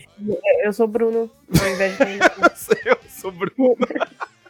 Eu sou Bruno, é ótimo. Você tem um Bruno. E um Bruno e. Inclusive, Brunos, se você for notar, todos têm apelido, por quê? Porque aquele filme lá da, da Disney não É deixa falar o verdade. nome. Eu nunca achei esse filme, mas tenho um raiva. Não falamos do Eu nunca assisti, mas tenho Bruno. raiva desse Não, filme. É não. verdade. Ah, mano, os caras mandam calar a boca Bruno, não fala do Bruno. E eu, mano, qual é que é? Eu, tô, eu tenho sentimentos. Não é cala a boca Bruno, é não é que falamos tem o cala a boca do Bruno, Bruno. dos irmãos. Tem o calabroco Bruno dos irmãos. A Disney criou. O Bruno um- é o, o, o- ah, tipo, como se fosse a imaginação do cara que é sabotador. É, isso. Exatamente. E aí Ah, silêncio A- a Bruno. Disney- Não é cala a boca, é A Disney, silêncio, gente. na, na coisa é cala a boca, Bruno. Na, Não. Se você assistir Em inglês? dublado, é cala a boca, Bruno. É dublado. Não, é silêncio Bruno. Cala a boca. Silêncio Bruno. É cala a boca, Bruno. Cala a boca, Bruno. Bruno. É. Silêncio, Bruno. Alto! Silêncio, Bruno! Silêncio, Bruno. Silêncio, Bruno! Silêncio, Bruno. Ainda tá ouvindo ele? Tá caladinho. Isso! Agora vamos nessa! Tem que fazer a mãozinha, inclusive. Vocês não estão vendo, o pessoal que tá ouvindo, mas tem a mãozinha do italiano. E aí a Disney personifica, né? A Disney personifica um pensamento ruim com o nome Bruno e eu que me lasco nessa história, mas enfim. Aí o tio Bruno, né? Não, tio Bruno, fica porque, pô, foi da hora, você mandou bem, né? Toma um drink com a gente. Você é maior de idade, não é? Hum, E aí, pô, eu, eu tinha meus 17 anos ali, mas eu já, né? hum, Crianças bebam só com 18 anos. É, bebida alcoólica não é proibida, não é legalizada a venda menor de 18, tá bom? É, ô, ô, Bruno, Bruno, Bruno. Criança não ouve ah, é verdade.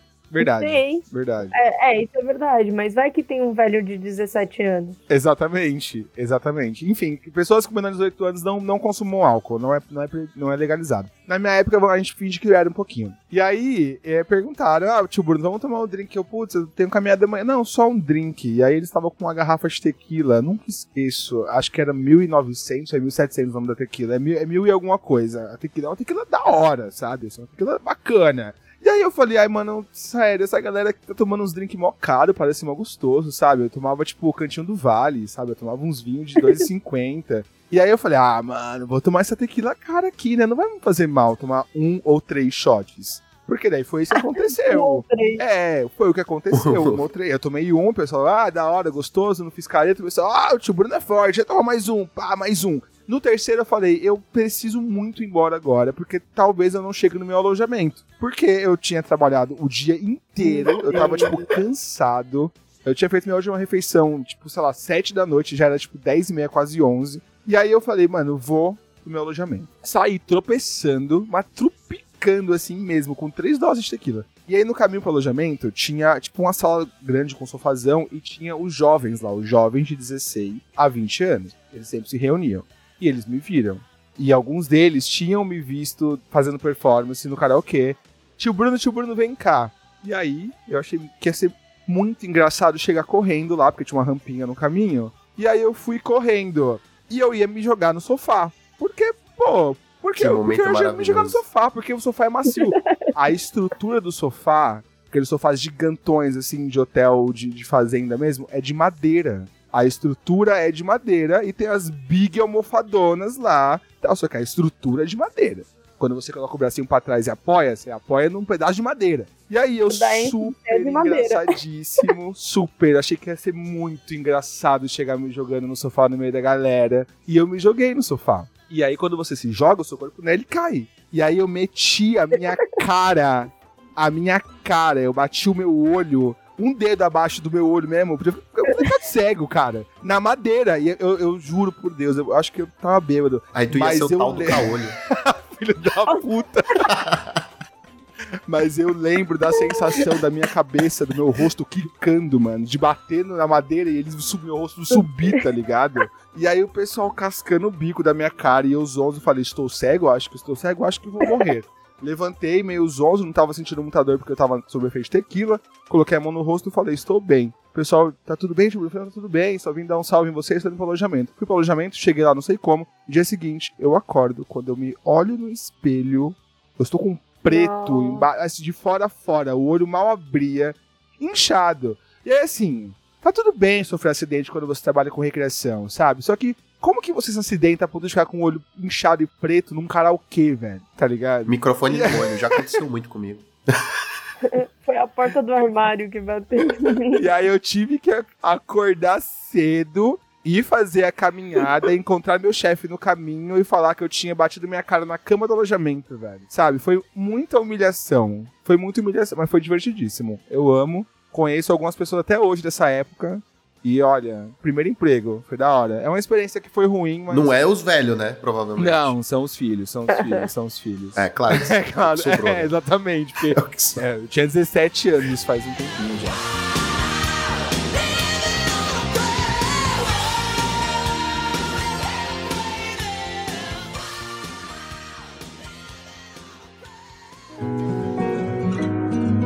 Canto minha vida com orgulho. Cara, você falou aí de se machucar e humilhação. Eu sou um acumulador de profissões e. Traumas. Não é formaturas, Ah, e cursos também. Principalmente. Eu já fiz muita coisa e. há- muitas coisas eu também não concluí. Mas enfim, uma das coisas que eu fiz foi faculdade de educação física. Cara, como assim, faculdade de educação fez educação física, Fiz. Gente, Foi, foi numa época que eu tava querendo ser bodybuilder. Mas isso não é o caso. Essa é uma outra humilhação. Ai, desculpa tá rindo. Se você que tá ouvindo o podcast e nunca viu o Lucas, talvez você entenda a nossa risada agora. inteligente. Instagram dele. Não, no Instagram não tem, tem no Facebook a foto. Mas eu vou, eu vou encontrar enquanto eu conto essa história. Mas o, o fato é o seguinte, eu fiz educação física nessa época que eu tava pilhado em, né, ser bodybuilder. E é claro que aquela conclusão de merda, pô, se eu for ser bodybuilder, eu vou ser professor de educação física, que é tudo a ver, né? Vou ficar o dia todo Meu treinando. Porra nenhuma. E aí, o que acontece? A gente tinha muita aula de. Ah, de, de jogos, futebol, aprender conceitos, não sei o quê, toda essa parafernália aí. E teve um dia que a gente tava aprendendo vôlei.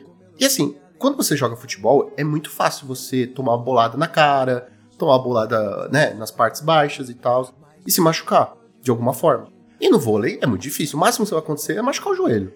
É isso, né? E aí, o que acontece? Na minha turma tinha um big cara gigante. Tipo, dois do Jamal, Eu basicamente. sou parâmetro de de tamanho. Eu sou o maior entre nós, caralho. Entra lá no Instagram Olha, eu tenho, eu tenho Olha, complexo, eu vou chorar, eu choro, viu? Eu tenho Não, sentimentos. meu querido, não. É não, tem- Quem tá humilhando Mas o cara era um agora? armário. Ah, Todo mundo tá se humilhando aqui. Aqui não tem amigos. Aqui não tem amigos. O Jamal vai dormir chorando hoje. O banho vai ser em posição Não, fetal, vai né? ser foda. Mas o, o fato é que, tipo, eu fui, fui aprender, tava lá na aula, não sei o quê, e a gente começou a jogar, e esse cara gigante conseguiu pular. Assim, na minha visão, ele, ele pulou, ultrapassou a quadra pra cortar a bola. E aí, claro, a gente tem aquela posição que a gente junta as mãos na frente, fecha os braços e para a bola. Não deu tempo de fechar os braços. Oh, E a bola foi no Ai, saco. ai. Eu nunca vi alguém tomar uma bolada no saco a não ser eu jogando vôlei. Vôlei. Vôlei, tá ligado? Eu tomei uma bolada no saco. A bola passou certinho entre os meus braços e a humilhação foi lá. E de um maluco gigante. Eu desmaiei. Gigante. Eu desmaiei de dor. E eu acordei com o professor dando tapa na minha cara, me acordei. Ah, eu falando, mesmo? você tá bem? Caralho. Desmaiei, desmaiei, juro. Gente, Ele. Mano, vocês entenderam que era um big cara que deu uma cortada e fez um movimento impossível que é dar uma bolada no meu saco com a mão? Com, com o chute já dói, imagina com a Isso mão. aí, é estrate- isso aí é estratégia de guerra em algum país. Com certeza matam pessoas assim. Com Não, com certeza. certeza. Você está condenado a morrer por bolada no saco. Pá, pá, pá. Aí vários vôlei, para a galera do vôlei sentando a mão. essa- essas coisas de humilhação, é, uma última história rapidinho. Eu, eu também trabalhei, em- eu fiz várias coisas, trabalhei em vários lugares. E aí, um dos lugares que eu trabalhei, antes de trabalhar com marketing, que eu fui quicando aí pelos empregos aí da vida, aí eu trabalhei num escritório de advocacia. Ah, olha só! Pô, galera que, não, que tá ouvindo não tá, não tá É. entendendo o que tá acontecendo. O Lucas tá mostrando pra gente nesse momento a foto dele Exatamente. bodybuilder, Uma foto. Eu, tô, eu, eu tenho certeza que eu já vi essa imagem em alguma propaganda das Casas Bahia. Era um armário grande assim também. Caramba, velho, eu adorei. Não, Antes é fosse, né, sério. o armário. Ó, o, o Lucão vai postar no, no Instagram dele. Corram lá que ele vai postar. Oxe, adorei, adorei. Oxi, da onde é que saiu isso? No dia que esse Por que, que a humilhação tem que continuar fora do programa? tá- Não, não é humilhação. Engajamento. É legal. Engajamento. Engajamento. pro seu Instagram. engajamento com ele. É, é assim que chama humilhação hoje em dia, né? Ah, tem outro aqui. Ah, ó. Aí, ó, super bodybuilder. Sem barba, Olha, credo. gente. Credo, nem Sem parece barba, você era, sem barba. Por isso que eu não vou postar, não. Coloca um emoji na, na Bom, cara. vamos lá. Aí, eu comecei a trabalhar nesse escritório aí de advocacia, uma loucura e tal. E aí, eh, no escritório era, tipo, três advogados, o dono do, do, do escritório, eu e uma menina que era responsável lá por um. Porque o escritório cuidava de condomínios, né? De síndico, esses negócios. E aí, junto ao escritório, tinha um- uma outra empresa que era de cobrança de condomínio, né? Quem tá devendo condomínio, eles iam lá e cobravam. Essa menina era responsável. Ela era, tipo, melhor amiga da dona do escritório. A- aliás, da esposa do dono, né? Ela era melhor amiga, então ela trabalhava lá. Hum, Esse negócio de melhor amiga, né? Então, o que, que aconteceu? Não, você nem sabe o que, que é, cara. ela pegou. Ela era apaixonada por essa mulher, por essa esposa do dono. Ela era apaixonada, não tô brincando, era apaixonada real. E aí, um, tipo assim, ela sofria real por essa mulher. Aí um dia eu tava lá no escritório e, e aí, tipo, atrás de mim tinha, tipo, uma mini biblioteca, assim, era uma salinha mesmo. E ela tinha entrado na salinha pra montar umas cadeiras, né, que tinham chegado novas pro escritó- pro escritório. Quando eu entrei pra pegar um documento, essa mulher me estava em, em posição fetal. Não, não tô brincando, ela tava agachada, chorando, que a dona lá do escritório tinha, acho que brigado com ela, alguma coisa assim. E ela começou realmente a falar, Tainara, eu amo essa mulher. Aí eu olhei pra cara dela, eu falei, meu Deus. Aí eu não sabia o que fazer, porque eu falei, meu, eu tô com medo de falar alto e alguém entrar aqui e ver a situação dessa menina. Ela era pirada. Olhei pra cara dela e falei, garota, pelo amor de Deus, levanta, vai no banheiro, enxuga esse rosto e escuta o que eu tô te falando. Essa mulher nunca vai largar o marido dela rico pra ficar com você. Já, a gente já percebeu isso. Então, se contenta com o que você tem. Mas você acredita de isso, gente? Que velho, que. que- Loucão.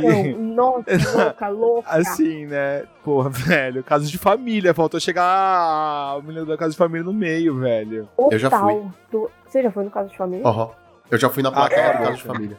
A sua pastinha não Tem é vídeo. tão fininha assim. Tá no link. Vai, a sua pastinha Nem não é tão fininha. fininha. Mano, Fio, mas isso foi na faculdade, mas isso não conta. Isso não conta, isso não eu acho conta. que conta. Acho Você que foi conta. bodybuilder, é, no caso de família, Exato, dublador. O exato. que mais você esconde aí da gente? Toca violão. Eu não escondo nada. Toco violão, O violão. eu sou músico, Ah, canto. artista, mano. Eu não sei se vocês vão conseguir ver. Gente do céu. Ai, Dá pra ver? dá, dá, dá pra ver. Velho, ele foi mesmo, galera que tá ouvindo, ele foi mesmo, tem provas. Eu fui. Tem provas. Link Também, na descrição. Viu, no stories dele lá no Instagram, gente. Acompanha o Lucão. Tá no, tá tudo- saiu tudo no stories do time antes do Vai ter um compilado de imagens É. do Não, Lucão. Colo- De humilhação. Só joga, só joga as fotos e coloca assim: escute o podcast Sobre. e veja no que deu. entendeu? É. Nossa, total. Você vai engajar Nossa. os dois. Gravei um podcast e me humilhei. Vai engajar os dois, adorei. Eu não sei como, eu não sei, eu não sei como eu reagiria no seu lugar, Thay, sinceramente, assim, é porque é muito loucura. A mina ser apaixonada pela, sabe? Não, Porra, e, velho. e era apaixonada e ela chorava real. Aí eu não sabia se socorrer real. Aí, meu, só joguei mesmo assim na cara dela. Falei, garota, pelo amor de Deus. Levanta, falei, tenha Bota um na sua cropped cabeça e que ela não vai. Exatamente, que ela não vai. Ela não vai separar dele pra ficar com você. Então, você parte pra outra, sabe? Na época não tinha Tinder ainda. Então, tipo. É, tinha que falar pra ela que o amor não existe, foi a Disney que inventou isso aí, né? Ela já ficaria mais suave. A Disney que Mas inventou a- isso. até hoje eu tenho curiosidade de saber como que ela está, sabe? Tipo, porque. E, e sabe, mas sabe o que que parecia? Que a esposa do dono lá, tipo, meio que dava falsas esperanças, entendeu? Tipo assim, chove não molha, entendeu? Filha Ah, da. Olha, não, não façam isso. Pessoas que estão ouvindo aí. Filha da puta, é, pode É falar, não é Flamengo. É, Friends, ó, assim, vamos ter falar. responsabilidade afetiva aí, hein? Nada de ficar iludindo os Exatamente. outros, não, mano. Ou, ou fode ou sai de Exatamente. cima. Você via, exato, você via que claramente ela alimentava esse sentimento. Sim, então é ruim, fuder. né? Porque ela já gostava muito da mulher. E aí a menina não dava essa, essa moral toda pra ela. Falei pra ela, falei, meu, ela não vai largar o marido dela pra ficar com você. Então parte pra outra, mano. Tá cheio de mulher aí, vai lá. Não, tá certo, É tá certo. Pô, certíssimo.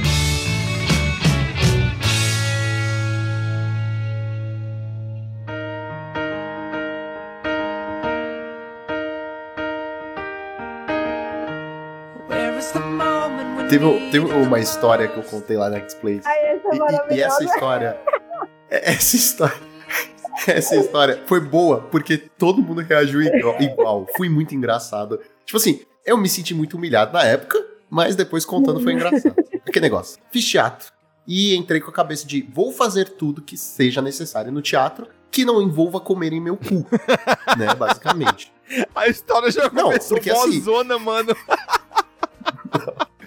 Não, é porque eu falei assim, é, tudo na vida tem limite. Então assim, se não for necessário pra cena, é, a gente a gente topa tudo desde que seja necessário, tá ligado? Tipo, preciso ficar pelado na cena? Não. Então, pra que que eu vou ficar? Faz sentido, Entendeu? faz sentido. Essa é a minha ideologia, essa é a minha mentalidade pro teatro. E aí, beleza. Primeiro semestre, com essa cabeça de tipo, puta, vou fazer mil coisas, tô topando tudo. Primeira atividade, assim, do semestre, pra concluir o semestre, foi: ó, vocês têm que pegar uma música e fazer uma história com a música. Aí a gente já meteu um vamos fazer Eduardo e Mônica, que já está pronto o serviço. É só tocar e interpretar. Fácil, não é? Fácil, moleza? E a nossa ideia era, tipo, ou vamos fazer como se você fosse um palhaço da alegria lá. Palhaço da alegria é. Um doutor da alegria. palhaço da alegria foi foda. Um doutor da alegria, que aí as- o pessoal da plateia é as crianças, e aí a gente faz a parte, uma cena, né, contando a história, e você vai interagindo e tal. Bem bacana, você vai tocando. Falei, puta, muito massa, não sei o quê. E aí, uma das meninas deu a ideia assim: porra, seria muito massa se no final a, a menina que tá fazendo a Mônica chegasse em você e te desse um beijo pra todo mundo linkar que você é o Eduardo. Aí eu falei, porra, do caralho essa ideia. Tipo, eu gostei da ideia, juro. Hum, Era você não a tinha ideia, nenhuma segunda intenção com a moça. ideia. Não mente. Não, não, não. Tipo, Então tá bom. não, não. Antes, antes Eu fosse, mas, tipo, eu tô assim, porra, mano, que do caralho essa ideia, vai ser foda. A menina só respondeu com, ah. Nossa! O máximo, É, que, o pessoal o máximo assim. que ela pode dizer é não. Acredite, audiência, existem muitas coisas piores do que um não. Acreditem. Nossa, amigo, eu quero te dar um abraço, É velho. uma eu quero delas. te dar um abraço, mano. Meu Deus. Quando a gente se encontrar, você me dá um abraço, porque essa história sempre é bem humilhante. Essa aqui é a supra-sumo. Muito ruim isso. Tipo, a pessoa. ela Terrível, podia ter terrível. falado só assim: Poxa, não estou confortável de dar um beijo." Confortável.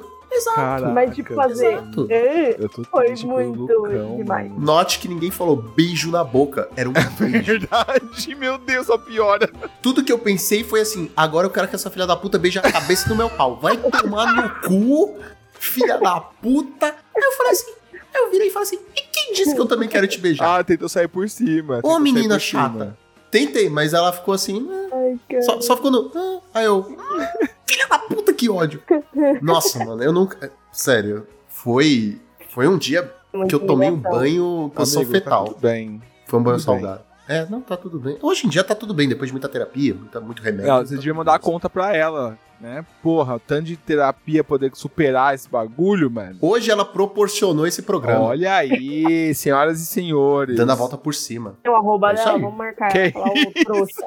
Sua trouxa, usei você aqui, ó, nesse programa também, vai tomar no seu cu. Audiência. Mano, agora, assim, queria perguntar uma parada pra vocês. Se vocês já fizeram alguma merda por influência de amigos. Sabe assim, acontece alguma situação e aí, puta que pariu, tem amigos seus juntos ali que presenciam aquilo e não era. E seria muito melhor se eles não estivessem ali.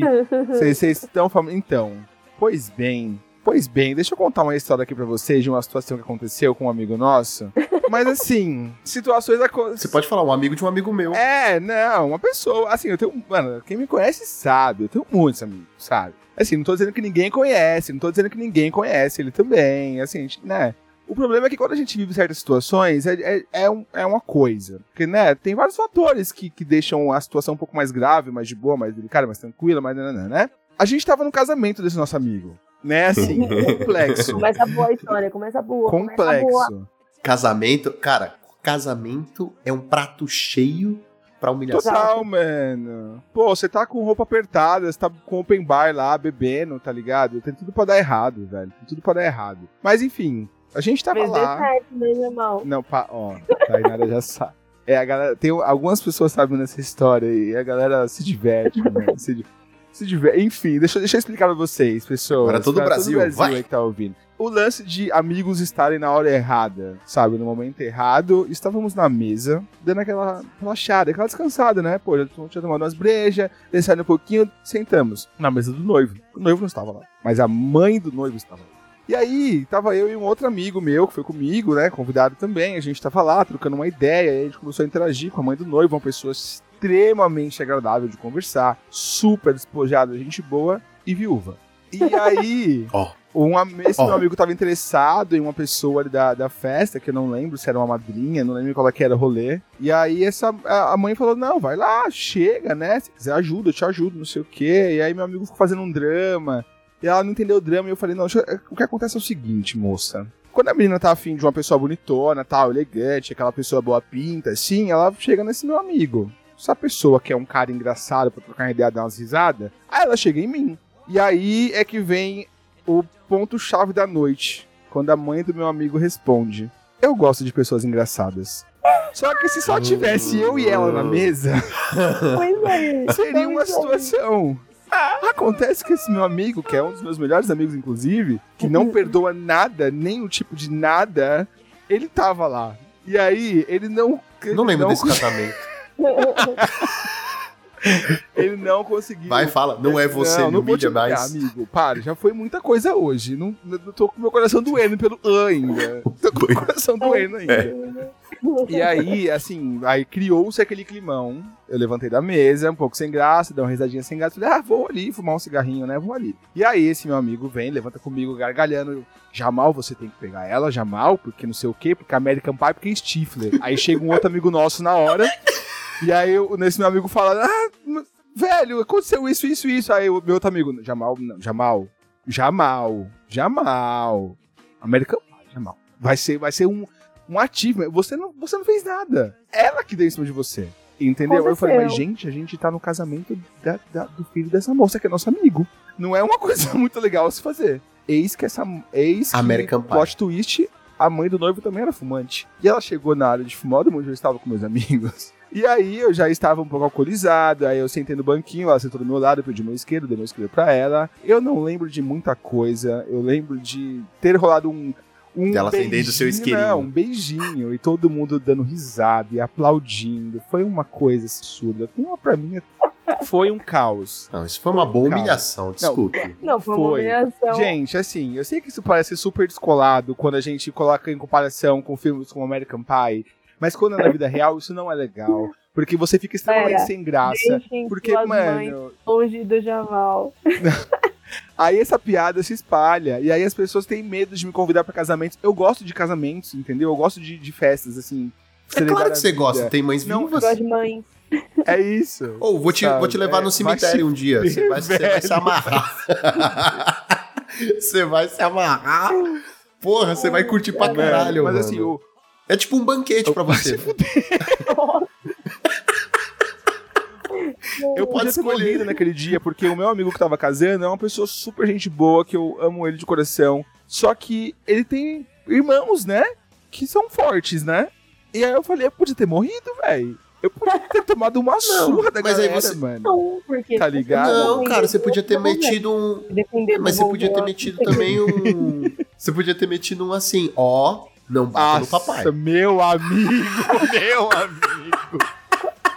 Tem noção que ele virou um padrasto do amigo dele? Não. Ou tem, Caraca. tem, um, tem um outro Por plot. Posso, mas será que é muito detalhe se eu falar esse detalhe do casamento? Não sei, a gente só vai saber se você contar. Aí, se você, você conta. Se você achar que é demais, a gente corta. Ó, começando de agora. Ele, ele- é, ele ele entrou, ele entrou, ele entrou no, no, cas, no casamento com a, com a marcha do Star Wars, tá ligado? Eu ainda acho que sou eu. Não, amigo.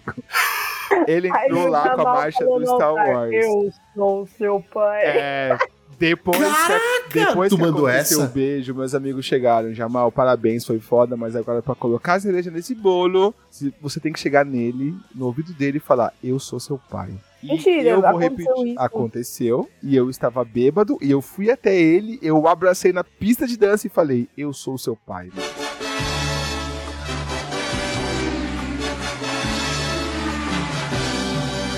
Eu mandei, e, e aí ele começou a rir muito, e eu falei, por que, que você tá rindo tanto? Era pra você ficar confuso. Aí ele, me mostraram uma foto. Aí eu falei, tá tendo foto desse momento circulando no casamento? Eu, seus irmãos vão me matar, velho. E aí ele, não, tá tudo bem, Jamal, tá tudo bem. E aí a gente bebeu mais cerveja e, e aí é isso. Eu não lembro muito bem como cheguei em casa, mas eu cheguei em casa. Aí brincou hoje, eles são pais e filhos e tá tudo Exatamente. Não, não, Nossa. gente, não. Não, você chegou em casa porque os seus filhos te levaram pra Esse casa, meu né? amigo que me influenciou a fazer isso me levou pra casa. Era o mínimo que ele tinha que fazer. Era o mínimo que ele tinha que fazer. Era me pagar Uber até em casa. Eu não vou cortar. É que história maravilhosa. Esse foi um grande finale, cara. Puta que pariu. Que... Maravilhoso. Nossa, eu vou encerrar o programa só porque foi um grande finale. Eu espero que as pessoas não criem uma imagem ruim de mim. Esse é o Jamal do passado, tá, pessoal? O Jamal de hoje é um remasterizado aí, com muito mais consciência, entendeu?